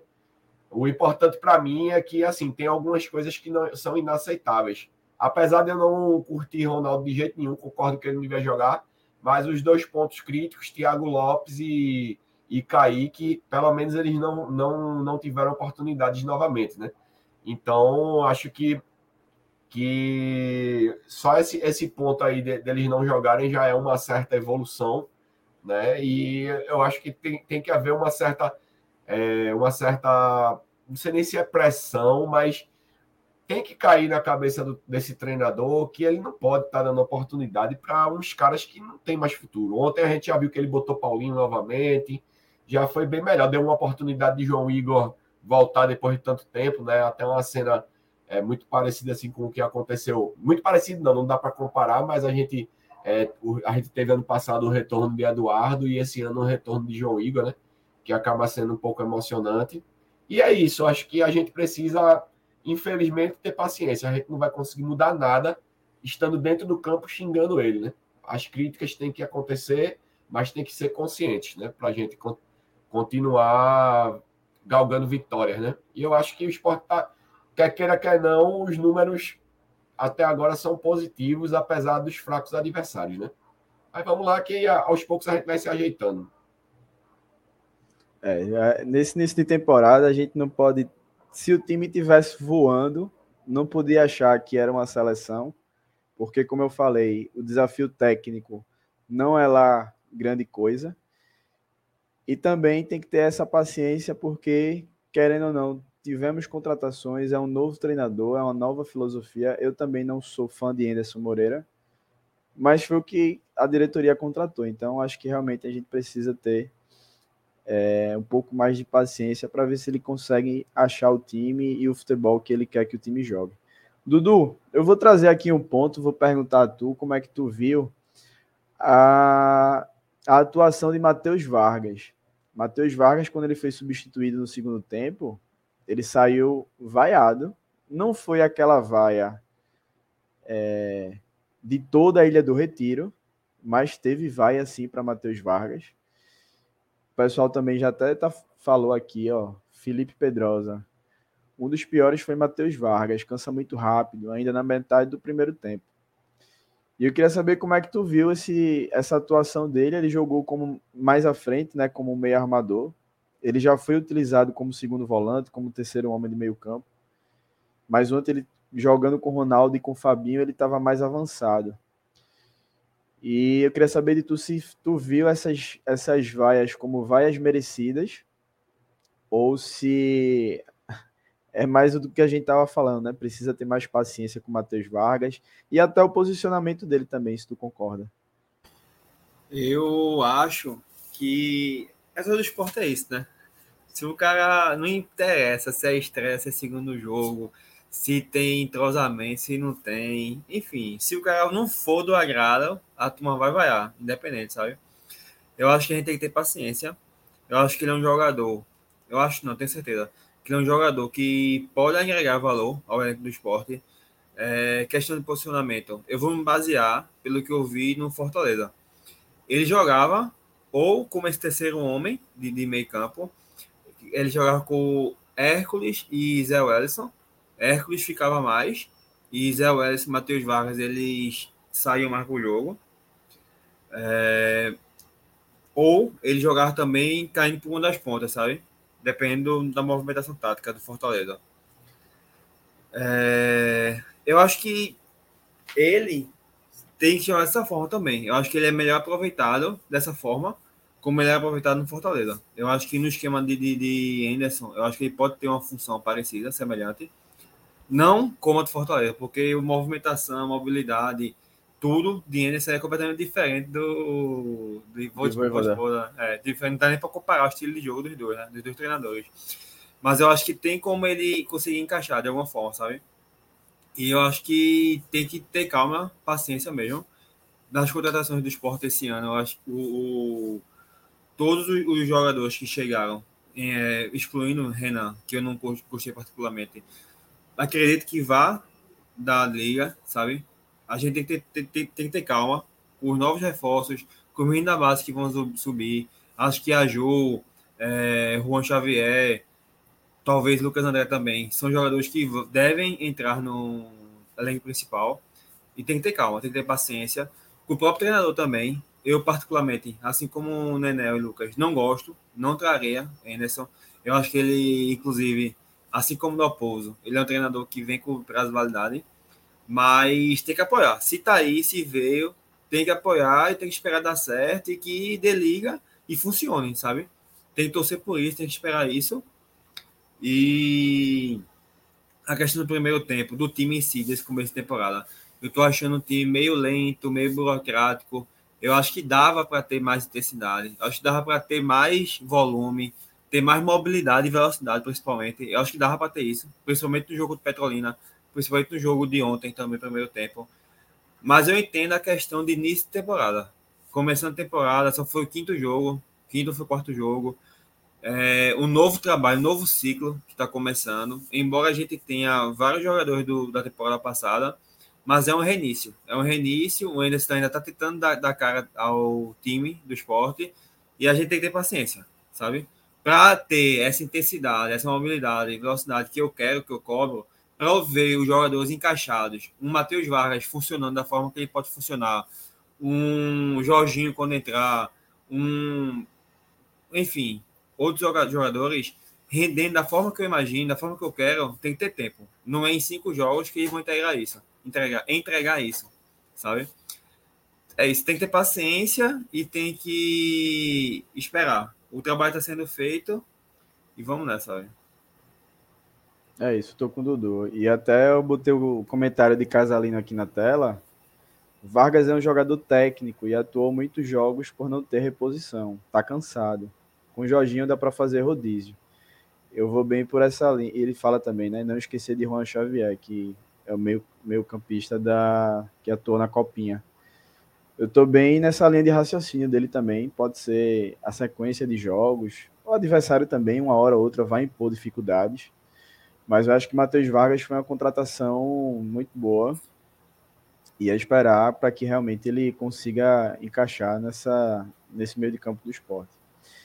É, deixa eu só fazer aqui o, a blogueiragem, que eu acabei passando batido. Foi tanto assunto hoje que eu passei batido aqui das nossas redes sociais. Primeiramente, agradecer a galera que está aqui no, na live com a gente, tá? Próprio Casalino, Jefferson, Felipe Pedrosa, Ari Anderson Paulo, Vitor Azevedo, quem mais está por aqui? Junior Game, Gil estava por aqui também, David Silva, quem mais? Carol estava por aqui no início, Vinícius Albuquerque, por aí vai. Agradecer demais a presença de vocês aqui com a gente, galera. Sigam as nossas redes sociais, está aparecendo aí na tela para quem está assistindo pelo YouTube, o Vozes da Bancada Underline tanto no Twitter quanto no Instagram. É, e também se inscrevam no nosso canal no YouTube. Recentemente a gente chegou aos mil inscritos, uma marca muito importante para o Vozes. Agradecer demais a vocês pela força que vocês nos dão, a, a audiência que vocês nos dão. Então se inscrevam lá, deixem um like nessa live. Muito importante que vocês deixem um like para que o YouTube recomende o nosso conteúdo cada vez mais. E também QR Code na tela da Foot Fanatics. Bota a, a, aponta a câmera do celular aí para a tela, lê o QR Code, acessa lá o site da Foot Fanatics, confere todas as ofertas que eles têm lá no site deles. Tem muita coisa boa. Camisas de time, camisas de seleção, é, material esportivo para você fazer seus exercícios. Então não deixem de conferir, vão lá no site da Foot Fanatics. Também tem um link nas nossas redes sociais. E é isso. E por último, tá até rolando uma enquete aí que a gente deixou desde o início da live, que a gente já vinha debatendo internamente e a gente até chegou a comentar por cima aqui em uma das nossas lives. É sobre a gente trazer debates sobre outros esportes, sobre outras modalidades também, principalmente quando, por exemplo, NBA, NFL tiverem ali naquela naquele momento de af, af, a, é, funilamento. Afunilamento. Né? Afunilamento foi. Faltou a palavra aqui agora. Afunilamento da, da, da, da competição, quando chegar nas finais ali, para ver se vocês querem que a gente também traga esse debate, porque tem muita gente que gosta, né? De também curtir outros esportes, debater outros esportes. Então a enquete está rolando, está aí no ar, já tem 36 votos, 53% concorda que a gente traga outros temas, fale sobre outros esportes também nas nossas lives. E 47% não quer, quer que a gente só fale do esporte mesmo. Mas a gente vai deixar a enquete no ar até o final da, da nossa live para saber a opinião de vocês. Até porque a gente constrói o programa a partir do que vocês querem, do, do, do da, da, preferência de vocês também. Beleza? Então, e vai junto. ter as enquetes também na rede social, né? Vai fazer as enquetes no Twitter e no Instagram também. Isso, para saber também da galera que tá, tá por lá. Exato. Beleza? Então fica aí o recado das nossas redes sociais. Se inscrevam no canal, Foot Fanatics e também a enquete que tá rolando aí sobre outros esportes. Só para a gente finalizar o jogo, queria falar mais do segundo tempo. Olha, Olha, Jefferson, NBA eu apoio. Vi que Luquinhas gosta do Celtics por conta do. Vai ser o campeão dessa temporada, viu? Começa a Pode gravar aí. Eu sou, sou torcedor do Boston Celtics. Nenel gosta do Chicago Bulls e Dudu só fica zicando meu time. Mas vamos lá, vamos ver se, se a gente traz esses debates para cá também. De forma específica, tá? A gente vai ver como é que a gente vai estruturar isso direitinho, mas a partir da opinião de vocês, a gente vai ver como é que vai trazer este debate. Sobre o jogo, só para a gente finalizar, eu queria falar muito do segundo tempo, porque foi quando a gente viu uma melhora né, do, do, do esporte. A gente conseguiu abrir o placar cedo no segundo tempo, aos quatro minutos, ali numa jogada individual de Gabriel, que acredito que é unanimidade, que vem sendo o principal jogador do esporte nesse início de, de temporada. É até uma surpresa, porque é um jogador que veio do Londrina, 23 anos, e quando você olha um cara vindo do Londrina, não fez tantos gols, você já fica com o pé atrás, né? mas mostra mais uma vez o bom trabalho de análise de desempenho do clube, que desde a temporada passada, no segundo semestre, quando reabriu a janela, conseguiu fazer contratações e indicações bem feitas, pontuais. A gente viu a melhora do time, não foi o suficiente para subir, e aí são outros fatores, mas as contratações foram bem feitas, como teoricamente e algumas já na prática estamos vendo na nesse início de temporada 2023. E aí eu quero saber de Nenel o que é que ele achou do segundo tempo do esporte, se ele realmente viu essa melhora no time, se ele concorda com, com esse meu relato, com essa minha visão, que fez com que o esporte tivesse um jogo mais tranquilo no segundo tempo, da torcida apoiando mais. E já trazer também, né, Nel, os destaques, os teus destaques, quem, quem, quem tu viu como os melhores em campos, aí a gente pode fazer como a gente costuma, né? Os três melhores e os três piores. E a análise desse segundo tempo, o que é que tu achasse? Então, o segundo tempo já realmente deu uma melhorada, né? Até pela é, movimento natural, talvez, as modificações do time. E eu vi um time bem melhor. E quando o time dá uma melhorada, a torcida vai junto, né? A gente a gente viu, a gente viu que o time é, melhorou, levou a torcida junto, a gente foi um ambiente bem mais legal, né? Aquele segundo tempo ali. E eu vi que o, o, o algumas alterações surtiram efeito, né? É, a, até agora deu um branco, na, na, mas eu sei que entrou João Igor, entrou. João Igor foi mais para o final do jogo, né? Foi mais, acho que foi mais um movimento simbólico, né? Mas aí tu, tu tem aí, Lucas, as alterações certinho para a gente não. Veja, entrou, entrou é, é Jorginho é no lugar de Vargas, entrou Paulinho no lugar de Edinho, entrou Wanderson Isso. no lugar de Gabriel Santos, e já no finalzinho do jogo entraram João Igor e Chico. Eu acho que eu não esqueci Isso, e foi mais assim, para tirar um pouquinho de tempo ali, né? Mas a gente viu que, assim, por exemplo, eu, eu gostei muito de novo, assim, da forma como, como o Paulinho entrou, entrou com muita vontade, né? E, e achei muito positiva essa entrada dele, né? Não só por movimentação, independente de qualidade ou não, mas eu acho que foi muito válido a, um campeonato maior, né? Não, não, não ficar entrando só em jogos de, de nível mais baixo, né? E, no geral, o time foi bem. Eu gostei da atuação, do, dois gols. O primeiro com uma jogada muito bonita ali de, de Gabriel, né? Que vem surpreendendo todo mundo, mas eu, eu, não, eu não acredito que foi só uma surpresa, né? Eu vejo como um bom trabalho da, da, do departamento lá de análise do clube, né? Ele não foi à toa, não foi uma coisa chutada, na minha opinião. Até porque se fosse chutado, acho que ninguém nem ia trazer né? Acho que eles foram buscar os indicadores do homem lá e o homem está mostrando que, que veio aqui para deixar o nome dele. Espero não estar iludido demais também, né? Porque é o início de temporada, mas eu estou confiando muito nele ali. Impossível não botar ele ali no top 3, né? Não, nos melhores da partida. Eu já coloco ele com certeza. E assim, de, de outro. Assim, eu não consigo tirar um Thierry. Deu, Thierry só sai de um top 3 hoje de, de melhores jogadores de partida. Para mim, só se ele fizer um gol contra ou se ele der um leitinho ali para o adversário fazer o gol. Acho que ele merece todo o reconhecimento da torcida, né?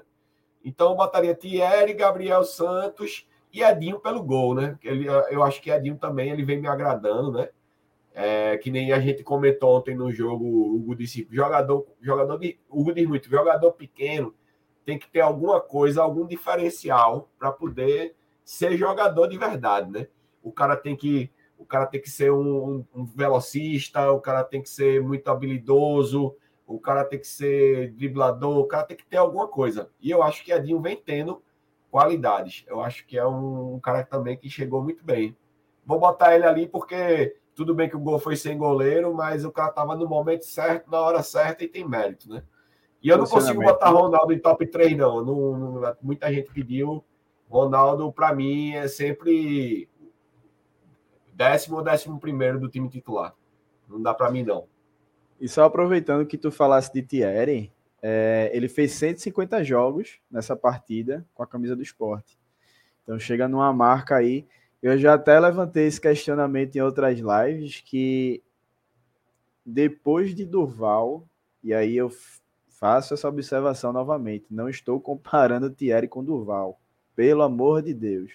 Estou falando que depois da era do Val, eu não lembro de um zagueiro que passou confiança para gente, passou uma segurança, é, como o Thierry passa hoje em dia.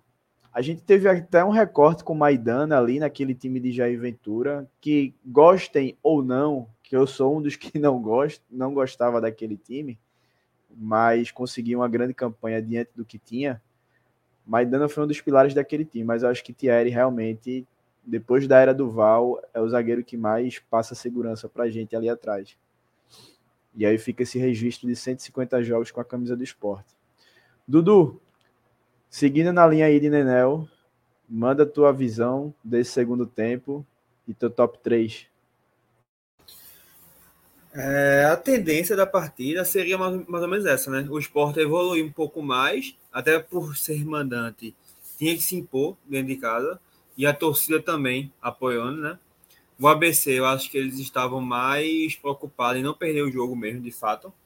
Apesar que conseguiu chegar em dois lances, inclusive uma defesa muito boa. Eu acabei de criticar Renan, mas ele fez uma defesa eu já tava 2x0, inclusive. Eu nem sei. Tava 2x0. Vocês lembram? Uma defesa que a bola veio cruzar pela direita assim. Ele... Enfim. Ele fez uma defesa muito é, boa. Não lembro. Não lembro se tava 2x0 já. É... Mas a tendência é essa mesmo. É o Sport tentar buscar a vitória. Tava já, não foi? Enfim. A tendência era isso mesmo, sabe? E o Sport conseguiu encontrar um gol ali na jogada. Acho que foi Juba que deu esticada na frente. Não foi para Gabriel Santos. E ele conseguiu fazer aquela jogada individual, passar pelos dois marcadores, né? Confirmando a fase dele. Eu acho que Nenel falou top 3 de hoje, mas top 3 da temporada, ele está sendo o principal destaque, inclusive, é, do time do esporte, né? Do elenco do esporte. Inclusive, vai entrar agora no top 3, primeiro lugar para ele. Jogador espetacular, jogando muito bem, Alguém comentou no chat a questão do posicionamento com o Wagner, Love, mas Gabriel Santos mostrou ser bem versátil. Ele consegue tanto jogar como um centroavante, como cair pelas laterais, pelas alas, no caso, né? Eu acho que ele consegue encaixar com o Wagner, diferentemente de um Kaique, por exemplo, que muito na temporada passada era, tentava jogar Claudinei com o Kaique e Wagner, mas não, não tinha como ter jogo sabe? Mas ele, é, Gabriel, ele mostra que tem capacidade. Ele pode ser reserva de Wagner Love ou titular, se for o caso, a depender das, das posições nas pontas, mas também pode jogar como um dos pontos também. Enfim, ele está jogando muito bem, está mostrando muitos indicadores positivos e para mim é o principal destaque da temporada até agora.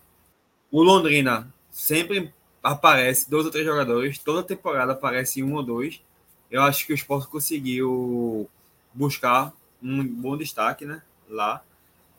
É, o segundo gol foi de, de Sabina, né? Importante também, até para ele pegar um pouco mais de confiança. Primeiro gol dele com a camisa do esporte. É, foi importante para ele pegar, tentar pegar, pegar confiança, né? Ele não tá 100%, tanto fisicamente como de confiança também. A torcida também não está mais é, satisfeita com ele como na temporada passada.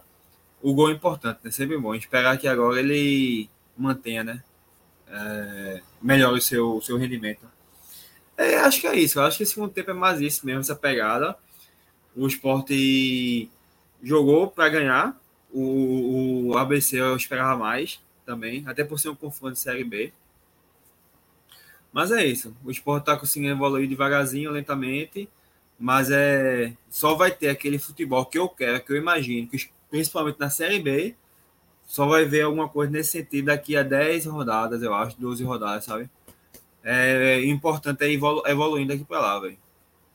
E top 3, eu, meu primeiro foi o Gabriel, né? O, o, o, atacante. Eu gostei de Juba. Juba, para mim, jogou muito bem. Apesar da posição dele, lateral esquerdo, que eu discordo totalmente. Mas eu gostei dele. Principalmente nos indicadores ofensivos, como eu falei numa fala anterior, né? E o terceiro, rapaz, eu não poderia colocar Rafael ou o Edinho por causa do gol. Eu acho que não acho que não teve um terceiro que se destacou muito não, velho, dos demais não, sabe? Eu acho Boa. que eu destaco só o atacante e, e, e Juba só. Eu vou os meus três destaques eu vou deixar como Gabriel Santos, Juba e Edinho. Acho que para mim foram os caras que realmente fizeram a diferença nessa partida. E eu quero só trazer um comentário aqui de Casalino, que eu até comentei isso lá no estádio e concordo demais. Fabinho, e eu não digo isso né, nessa, nesse temporada não, tá? Eu acho que Fabinho ele já vem numa decadência técnica e quando eu falo essa decadência técnica, não é nada de absurdo, não, tá? Ele só não está sendo o mesmo Fabinho que se destacou quando chegou. E aí, sendo que ele não tem uma concorrência tão grande na posição dele para que ele de repente abra os olhos, né? Ligue o alerta ali ou de repente vá para o banco. Que eu acho que nem mereça ir para o banco agora. Mas eu acho que Fabinho ele Ô, realmente. Lucas. Só abrindo um ponto assim específico sobre esse comentário de Fabinho, é só para a gente lembrar também da chegada de Fabinho, né? Que foi bem conturbada, foi criticada, né, por muita gente. Fez o jogo e ele chegou errando muito, inclusive no jogo Criciúma, né? Contra o Criciúma, se eu não me engano, que ele errou muito lá. CSA, isso. A gente, mas eu me lembro que ele contra o Criciúma também ele jogou muito mal. Ele teve um começo muito ruim, ele teve uma sequência, ele foi muito criticado, ele bateram muito nele, e aos poucos ele foi crescendo na competição e chegou voando no final, né?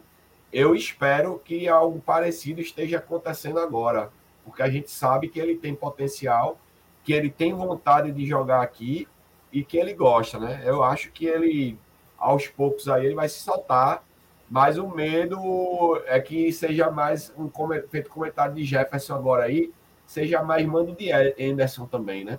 E só para terminar minha fala rápida, para passar a bola para vocês, eu somo as decepções Labareda, né? A gente, Dudu também já falou sobre isso já. No jogo, é, acho Labareda, isso.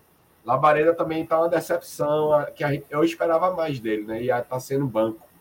Eu achava é. que ele ia começar melhor. Eu queria, eu queria fazer dois comentários em relação a isso aí. A questão de Fabinho, a gente conversou, eu acho que foi contra Petrolina, que depois do jogo contra o Maguari e no próprio Petrolina, né, que eu comentei, que ele que estava meio que invertendo o posicionamento. Ele estava segurando mais Fabinho e soltando mais Ronaldo, sabe? Eu não sei se é teste, não sei o que é que se passa na cabeça do treinador, mas para mim essa questão desse posicionamento novo tá prejudicando o desempenho de Fabinho, sabe?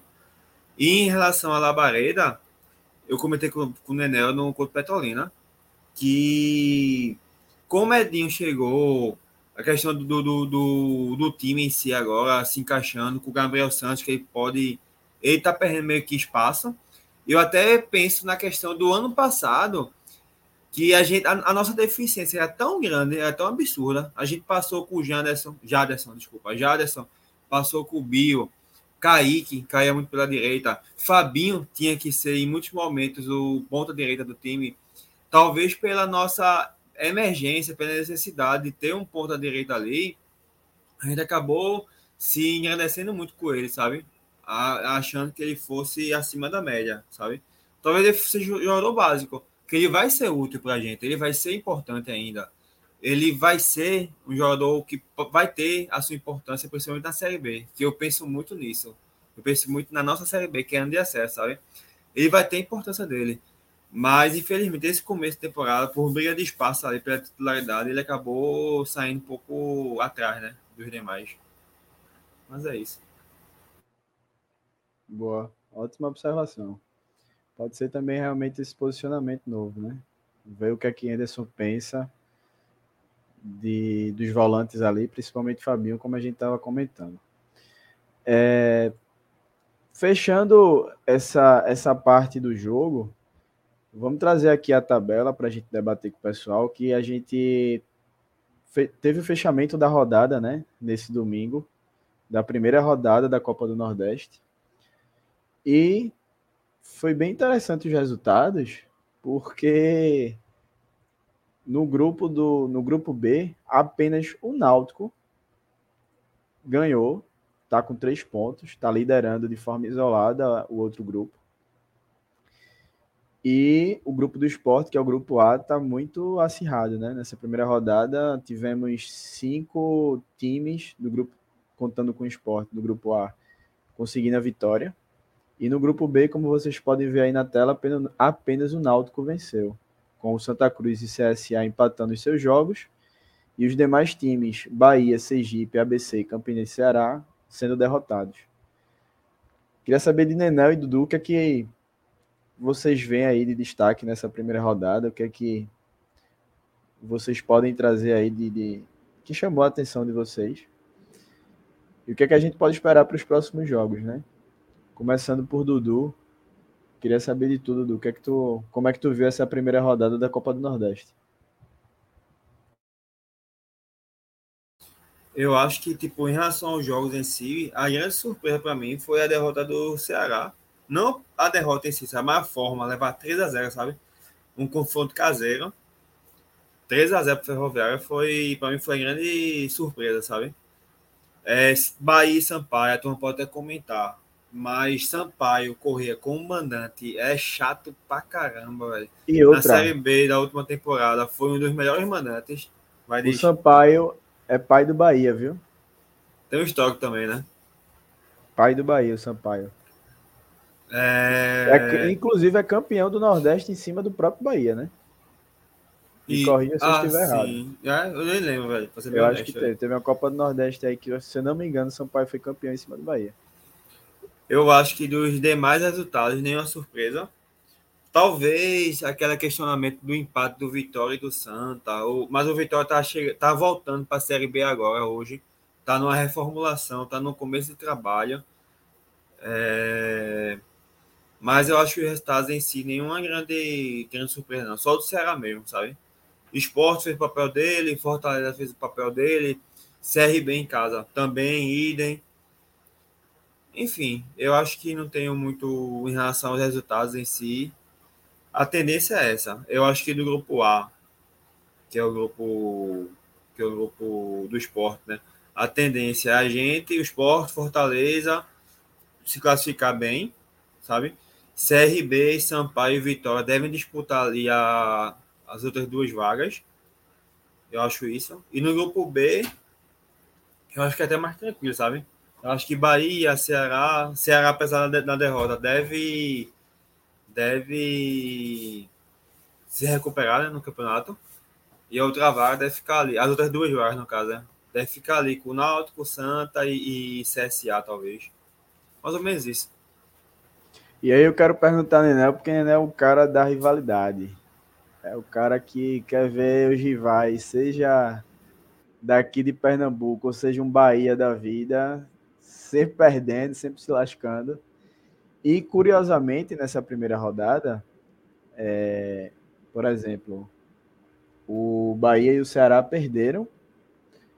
Em questão de rivalidade, a gente comemora, mas para efeitos de tabela, não são bons resultados para o esporte. Porque eles estão no outro grupo e os times que eles enfrentaram estão no nosso grupo. Então, no caso de Sampaio, Correio e Ferroviários, eles, como pode, vocês podem ver aí na tabela, eles venceram e chegaram aos três pontos, assim como o esporte. Mas eu queria saber, Nenel, como é que ele vê isso. Se ele achou bom esses resultados, se é para a gente comemorar, se não. Bem, eu penso diferente assim de quem pensa mais na questão de grupo. Eu quero que o, o Ceará se lasque. É, tá, quanto mais ele perder, para mim, melhor.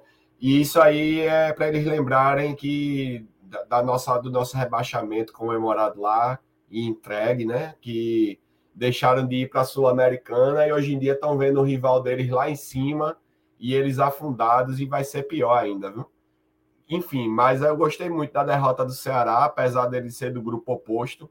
Mas eu estava comentando até com vocês, lá, acho que tava, a gente estava falando num, num, grupo, que o Ceará também, a gente tem que pensar no seguinte: o Ceará sendo eliminado, quer queira, quer não, é, é um. É um a menos, né? Nessa questão. O Bahia perdeu, mas eu não acredito que vá ficar de fora, porque a gente sabe que tem muita coisa a melhorar mas eu fiquei muito feliz também com a derrota deles. É pena que o Fortaleza ganhou. O, o, a decepção da rodada foi esse empate do Santa, né? Que não foi. Nem viu o jogo, mas não foi merecido. Era para ele ter levado na pisa desse Vitória logo aí, né? Que se lasque essa questão de posição. A primeira rodada, eu quero que estreie mal mesmo. É, tem, tem o Náutico, enfim. Eu acho que é, tem, não, não dá para a gente se posicionar tanto, né? A gente pode estar tá vendo agora, a gente está vendo do primeiro ao quinto, né? Que tem dois quartos do mas do primeiro até o quinto, a gente está todo mundo com três pontos no nosso grupo, mas não é parâmetro nenhum, né? É a primeira rodada, daqui a pouco a gente vai começar a ver a tabela realmente se movimentar. E o importante é a gente estar tá aí no G4. E, na minha opinião, o esporte tem uma obrigação de ficar ali, esse primeiro ou segundo lugar, junto com Fortaleza. Né?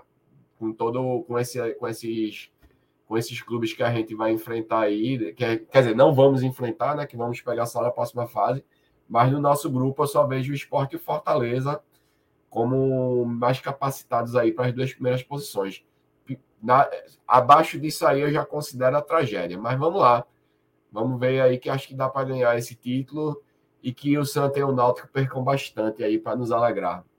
E é isso mesmo, viu, Dudu? Tem que perder mesmo. Vai falar que é que o do grupo, não sei o que, é Santo Náutico tem que se lascar, tem que ser eliminado tudo na primeira fase. Eu sabia, eu trouxe essa polêmica logo para Nenel, porque eu sabia que ele ia, ia trazer essa fala. É, eu até botei aqui o comentário, ó. Ah, Carlos Rafael falando sobre Jean Carlos, né? Deve estar tá fazendo panela por lá, Giancarlo, no Ceará. Me deixa muito feliz, viu? Me deixa muito feliz. Quero é mais. Jean Carlos foi ótimo lá. Eu só queria que ele tivesse ficado, era aqui mesmo. No, no, no time lá de Náutico. Diógenes, que é o melhor presidente da história do Náutico. e Carlos Rafael, ele, ele fala. Foi até um raciocínio que eu tive também. Eu acho que a maioria dos torcedores de esporte também tem. O esporte tem que fazer a parte dele.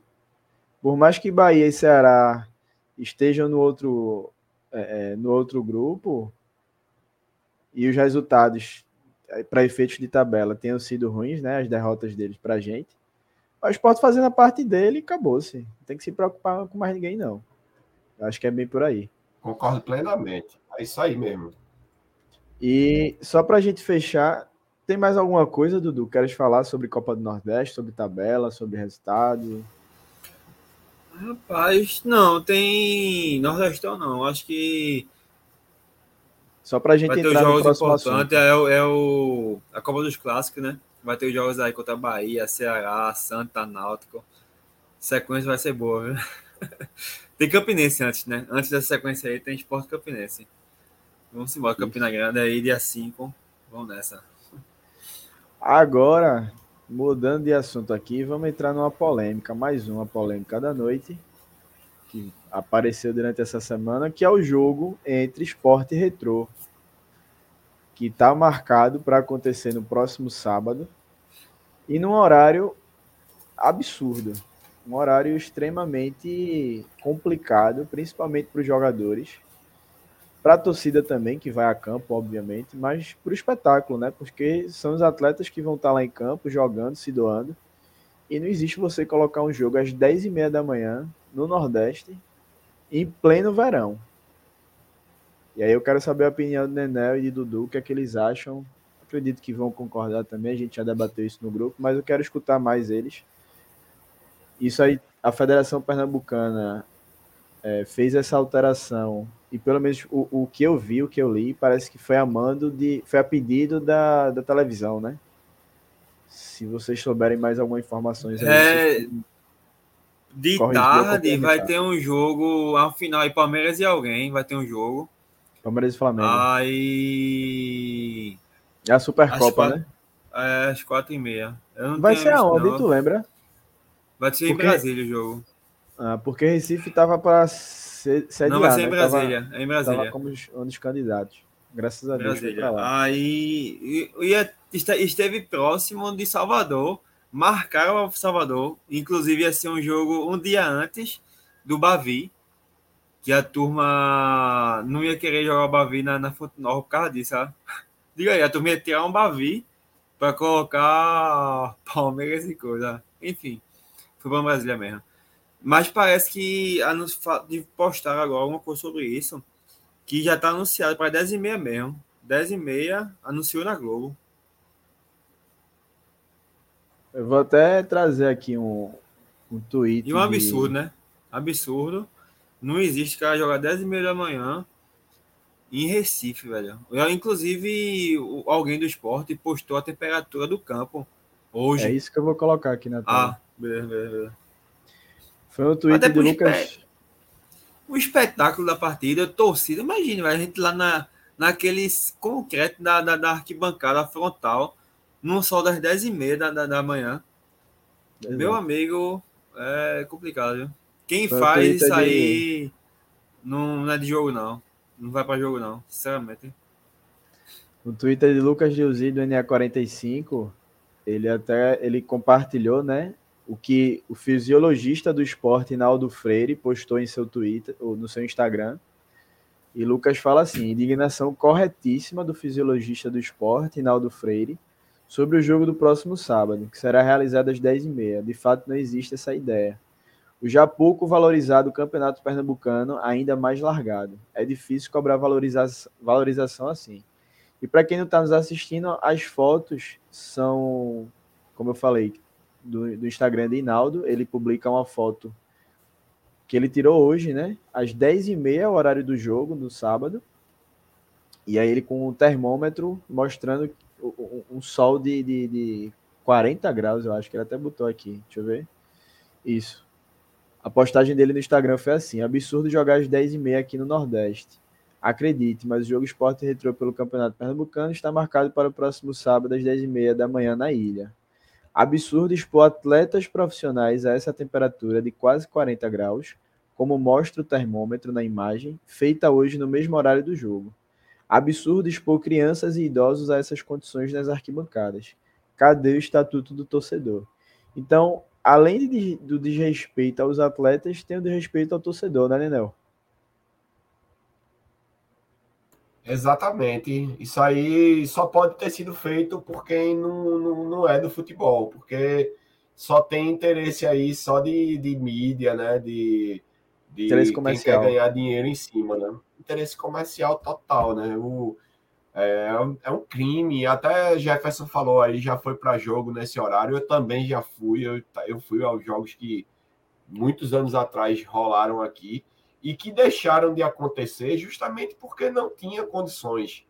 A gente aqui não está vivendo numa Europa, numa temperatura de 20 graus às 10 e meia da manhã. A gente está vivendo no Recife, 40 graus aí de sensação térmica. É impossível, é desumano, é falta de respeito. É, vai ter gente passando mal no, no estádio, porque muitas, muitos vão ficar no concreto eu não vou ficar no concreto nesse jogo. Eu, se eu for pro jogo mesmo, eu não, nem sei se eu vou conseguir encarar esse jogo. Porque eu sei que é para passar mal, é para é para ficar desidratado. E não, não quer queira, quer não, é de um campeonato desvalorizado. Enfim, mais um erro da federação, né? Essa federação que só desvaloriza os clubes, né? Que não parece que não trabalha em momento nenhum a favor do, dos clubes. A gente vê mais um erro grave mais um erro ridículo. E quem paga, mais uma vez, somos nós torcedores, que estamos querendo estar tá lá, a gente que gasta dinheiro, a gente que, que vive o futebol, que respira o futebol, que ama o futebol, e no final das contas somos submetidos a uma tortura, né? Porque isso aí pode se considerar uma tortura, né? Você ficar, você gastar dinheiro, pagar o clube para estar tá sentado no, no, no concreto da Copreta né, que retém o calor mais ainda ali, né? Vai, vai manter o calor em cima ali da gente para ver uma, uma pelada de esporte retrô, né? Uma pelada, pelo amor de Deus, gente. Isso aí é ridículo, isso não existe. Ah, se for culpa da Globo, não interessa. Não interessa que é culpa da Globo. Não, não, que, se é culpa da Globo que a Globo quer transmitir, é porque a federação deixou. E se a federação deixou, é porque a federação, mais uma vez, não pensa em ninguém, só pensa em interesses próprios. Isso é ridículo. Eu, eu acho que, que tem, tem que ter um bom senso, uma mudança nisso aí a tempo, antes que seja ridicularizado. E, e eu, eu digo mais, eu acho que até atletas podem passar mal nesse jogo aí. Atletas que são acostumados ali a treinar, a viver de outras coisas, né? Eu acho que vai ser uma tortura, né? Não, não, não consigo aceitar isso daí. Bizarro, bizarro mesmo. Totalmente reprovado. E a gente está até compartilhando agora na tela. Obviamente, para quem está nos assistindo, está tá conseguindo visualizar, mas para quem está em formato de podcast, é um Twitter de Igor Moura, é, membro da, da Rádio Jornal, onde ele coloca é, uma foto, né, é um áudio, na verdade, com Augusto Carreiras, o VP de competições do esporte, ele concede entrevista após a vitória contra o ABC, onde ele faz críticas a respeito da mudança desse horário do jogo para as 10h30 e cita que o esporte vai brigar para que o jogo não aconteça. Então. É, vamos ver se o esporte vai ter esse poder, né? Vai conseguir derrubar isso aí. Acho muito difícil quando se trata da dona Rede Globo. A gente sabe o poder que tem, é a detentora dos direitos de transmissão, então nessa queda de braço, geralmente ela costuma ganhar. Agora, como o Nenel também falou dos atletas, tem o próprio sindicato dos atletas que poderia intervir a isso, né? Não sei como é que funciona bem essa, essa situação, mas eu acho que poderia intervir pelo, pelo bem da integridade do, dos jogadores. É, o próprio estatuto do torcedor também ser acionado, pensando no, no, nos torcedores que, que vão a campo, para que seja revertido isso de alguma forma, né, Dudu?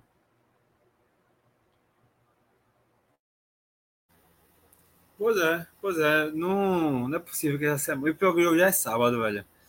Eu acho que tá muito apertado, a turma já anunciou hoje, enfim. É um absurdo esse, esse horário aí. A Federação Pernambucana mais uma vez e nada. É mesma coisa, né? Só pensando no seu próprio benefício. E vai ser um. E esse jogo aí, 10 e meia, é prejudicial para todo mundo, pô. Não só a torcida, mas para os times também, para o espetáculo. A própria, a própria televisão que vai transmitir o jogo também é ruim, porque é um jogo de péssima qualidade. Não tem nem condição, não tem nem como, enfim, debater isso. É.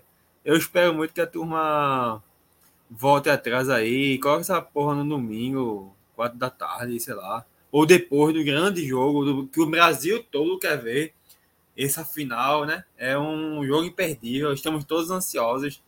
Eu tenho certeza que se ela colocasse esporte e retrô, de mesmo horário do jogo, ia, ter ia dar mais audiência, sabe? Do aqui, esse... na, aqui na praça aqui... De, de Pernambuco, com certeza. Mas não é isso que eu tô falando. É. Em Brasília, na praça, é melhor, pô. Coloca de noite, coloca seis e meia da noite, então, sete e meia, depois desse jogo aí, desse Palmeiras não sei quem, sabe? Mas não em dez e meia, pelo amor de Deus. É foda. É incrível Só... que até a gente é submetido a ver jogo na Dazon, a gente é submetido a ver jogo na Dazon, pagando 35 reais, com a qualidade ridícula de narração, qualidade ridícula de imagem, delay e a porra toda. Aí quando o jogo vai para Globo, a gente é submetido a 10 e meia da manhã, quem é que organiza essa porra desse campeonato? Pelo amor de Deus. Só quem tá se lascando é a torcida.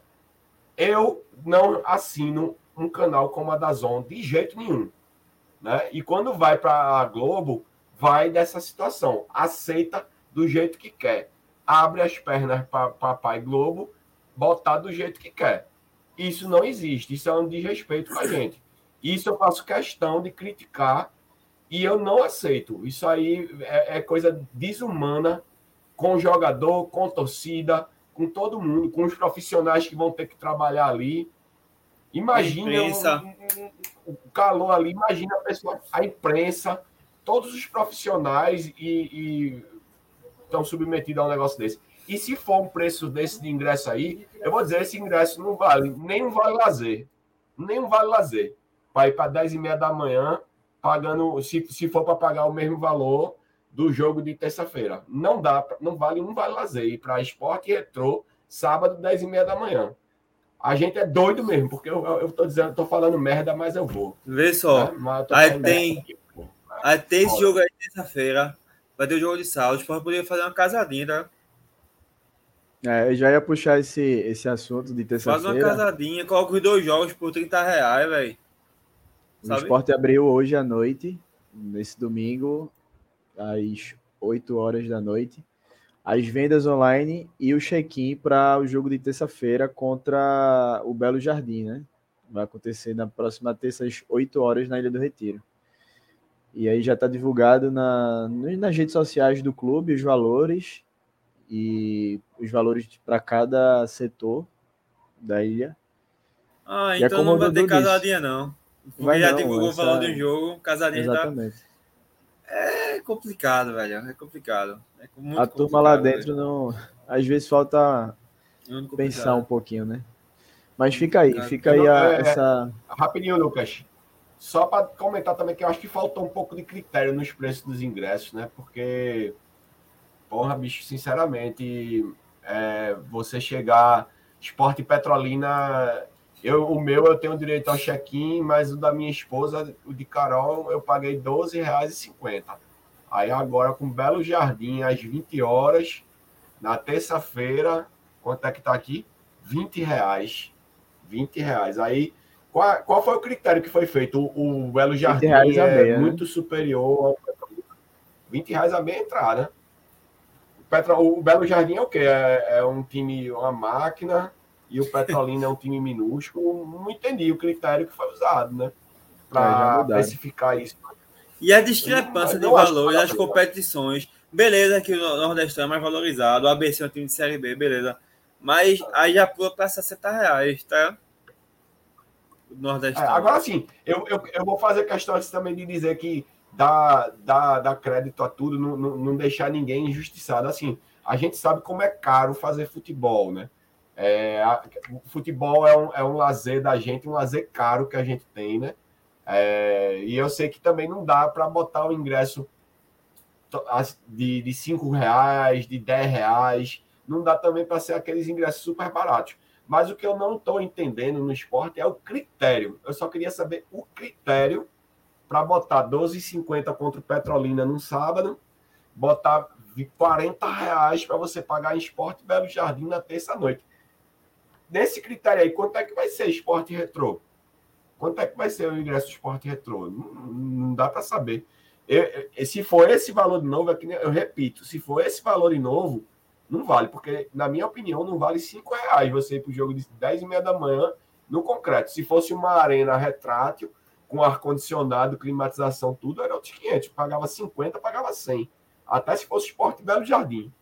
Mas para ir para ver um jogo feito Esporte Belo Jardim, Esporte Retrô. Cada jogo é um preço diferente, cada jogo é uma situação. E, e eu não vejo, eu não consigo enxergar a diferença de Esporte Petrolina para Esporte Belo Jardim. Não consigo enxergar. Porque é esse valor todo agora e foi bem menos lá. Eu acho que falta mais esclarecimento quanto a isso daí. Só para constar. Parece que a turma lá dentro do financeiro estão testando os preços, né? Para ver se chega a um, um, um, valor ideal, que a torcida aceite e que seja bom também financeiramente para o clube. Porque fica cada jogo, como tu falou, um, um, valor diferente e a gente fica sem entender. Porém, pois eu é. quero só. Aí você... Deixa eu só para só, só, só para concluir, Dudu. Rapidinho. Ah, desculpa, desculpa. É, só fazendo advogado do diabo também aqui, para lembrar para a galera que ao invés de. Foi até como o Nenel estava falando, no caso da esposa dele, de Carol. Indo para dois jogos pagando 31 e, sei lá, 15 no outro, 20 e pouco no outro, não sei. É muito melhor você se associar com o um plano de 55 reais que dá direito a, ao check-in. Você entrar de forma gratuita no, na, no estádio. E já foi confirmado, não sei se oficialmente, mas já estava rolando em, em grupos aí do WhatsApp e tal. Partiu da diretoria do clube, tá? Essa informação, que o check-in ele vai ser válido durante toda a temporada, porque esse plano de 55 reais, é, originalmente ele só dava acesso a seis jogos no ano. E aí, na temporada passada, na Série B, o esporte acabou abrindo para o restante dos jogos que tinha, para essa, essa entrada gratuita, e em 2023 ficou essa dúvida: se seriam apenas os seis jogos, como estava no plano de forma original, ou se iriam manter durante toda a temporada o check-in de forma gratuita. Então fica aí a dica também, até para você ajudar o clube financeiramente, se associando. Tem direito à piscina, direito à volta, tantas outras coisas, além do check-in para você ir de graça para todos os jogos. Fala, Dudu. Só para concluir, Lucas, só para concluir aí, só para esclarecer para a galera que não conhece a gente, é porque é o seguinte, eu, eu sou casado com Carol, eu sou sócio e ela, por consequência, por conseguinte, ela é sócia porque ela é minha dependente, né? Ela é minha cônjuge, meu cônjuge, né? Que não se enfim. Aí ela é meu cônjuge e a gente é casado, ela tem direito a entrar no esporte fazer tudo. Como tem essa gratuidade, eu disse a ela que é mais vantagem eu associar ela também, ou seja, o esporte ganha mais um sócio. O esporte ganha mais um sócio, né? Porque eu vou associar também ela, eu sou sócio e ela vai ser sócia, e eu vou ser dependente dela e ela é meu. Pronto.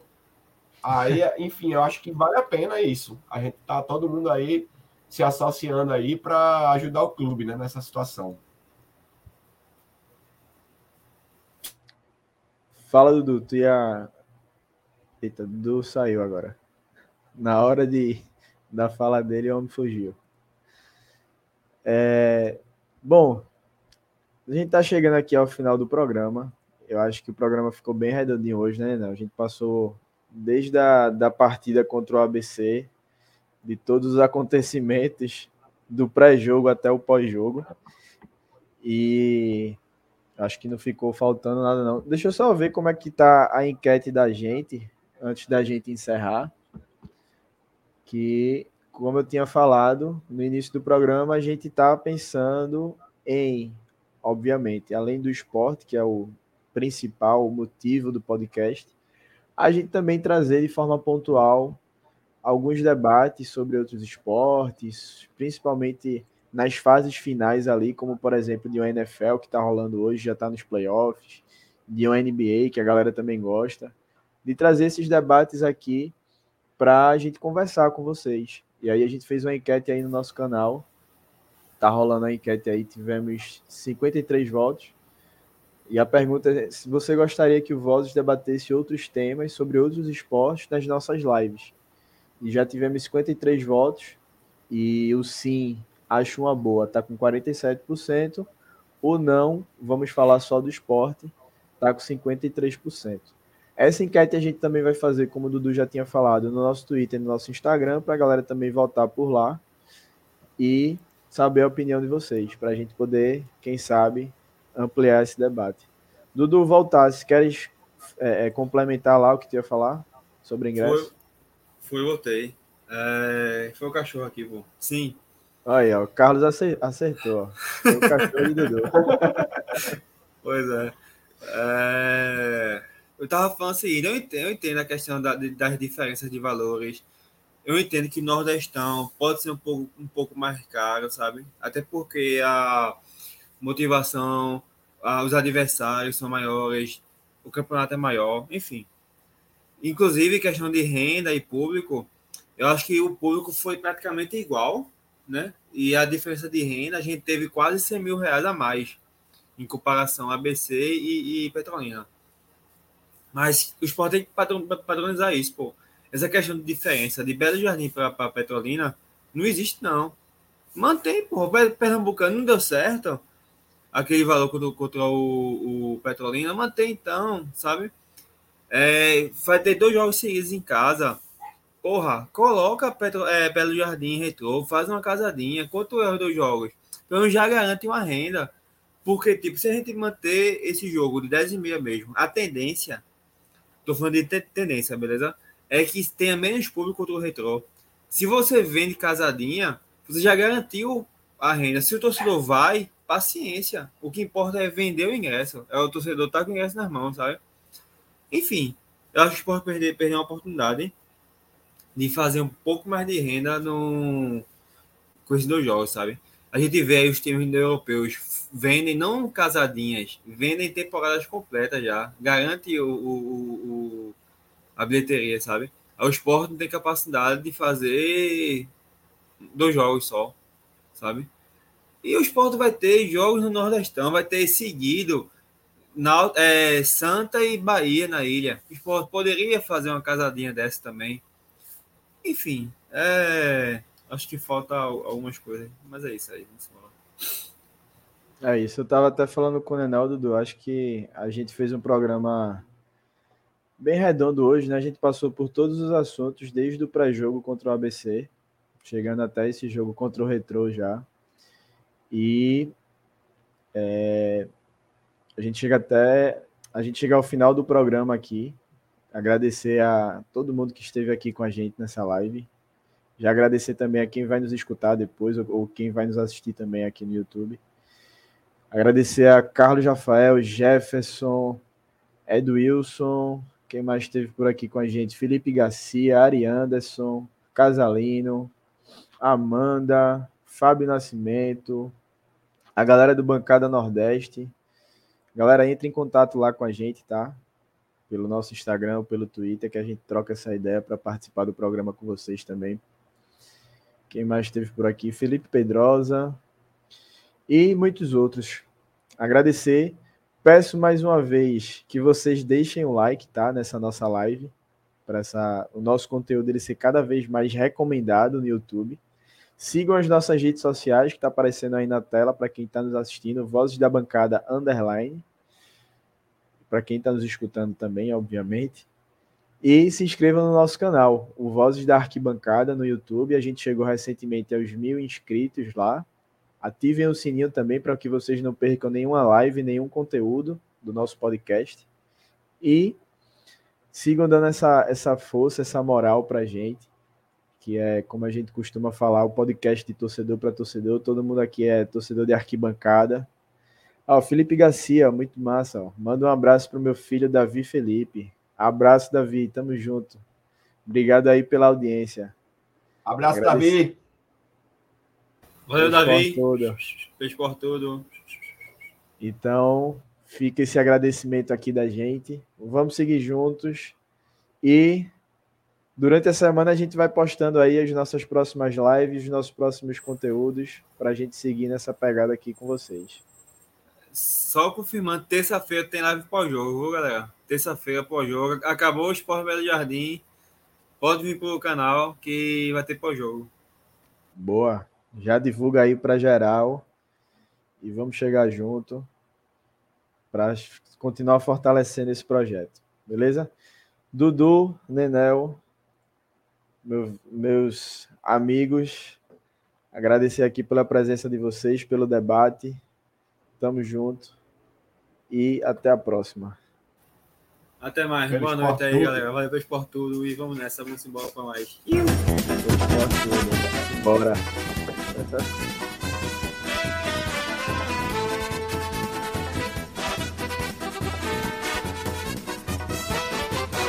Pelo esporte eternamente estarei. Pois negras são as cores que abracei. E o abraço de tão forte não tem separação. Pra mim, o meu esporte é religião.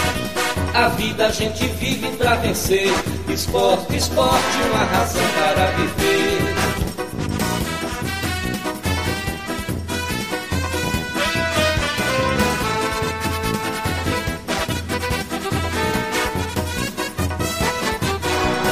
maio 1905, divino em que Guilherme de Aquino reúne no Recife ardentes seguidores, fundando esta nação de vencedores. Quem canta enobrece e dá prazer, esporte, esporte, uma razão para viver.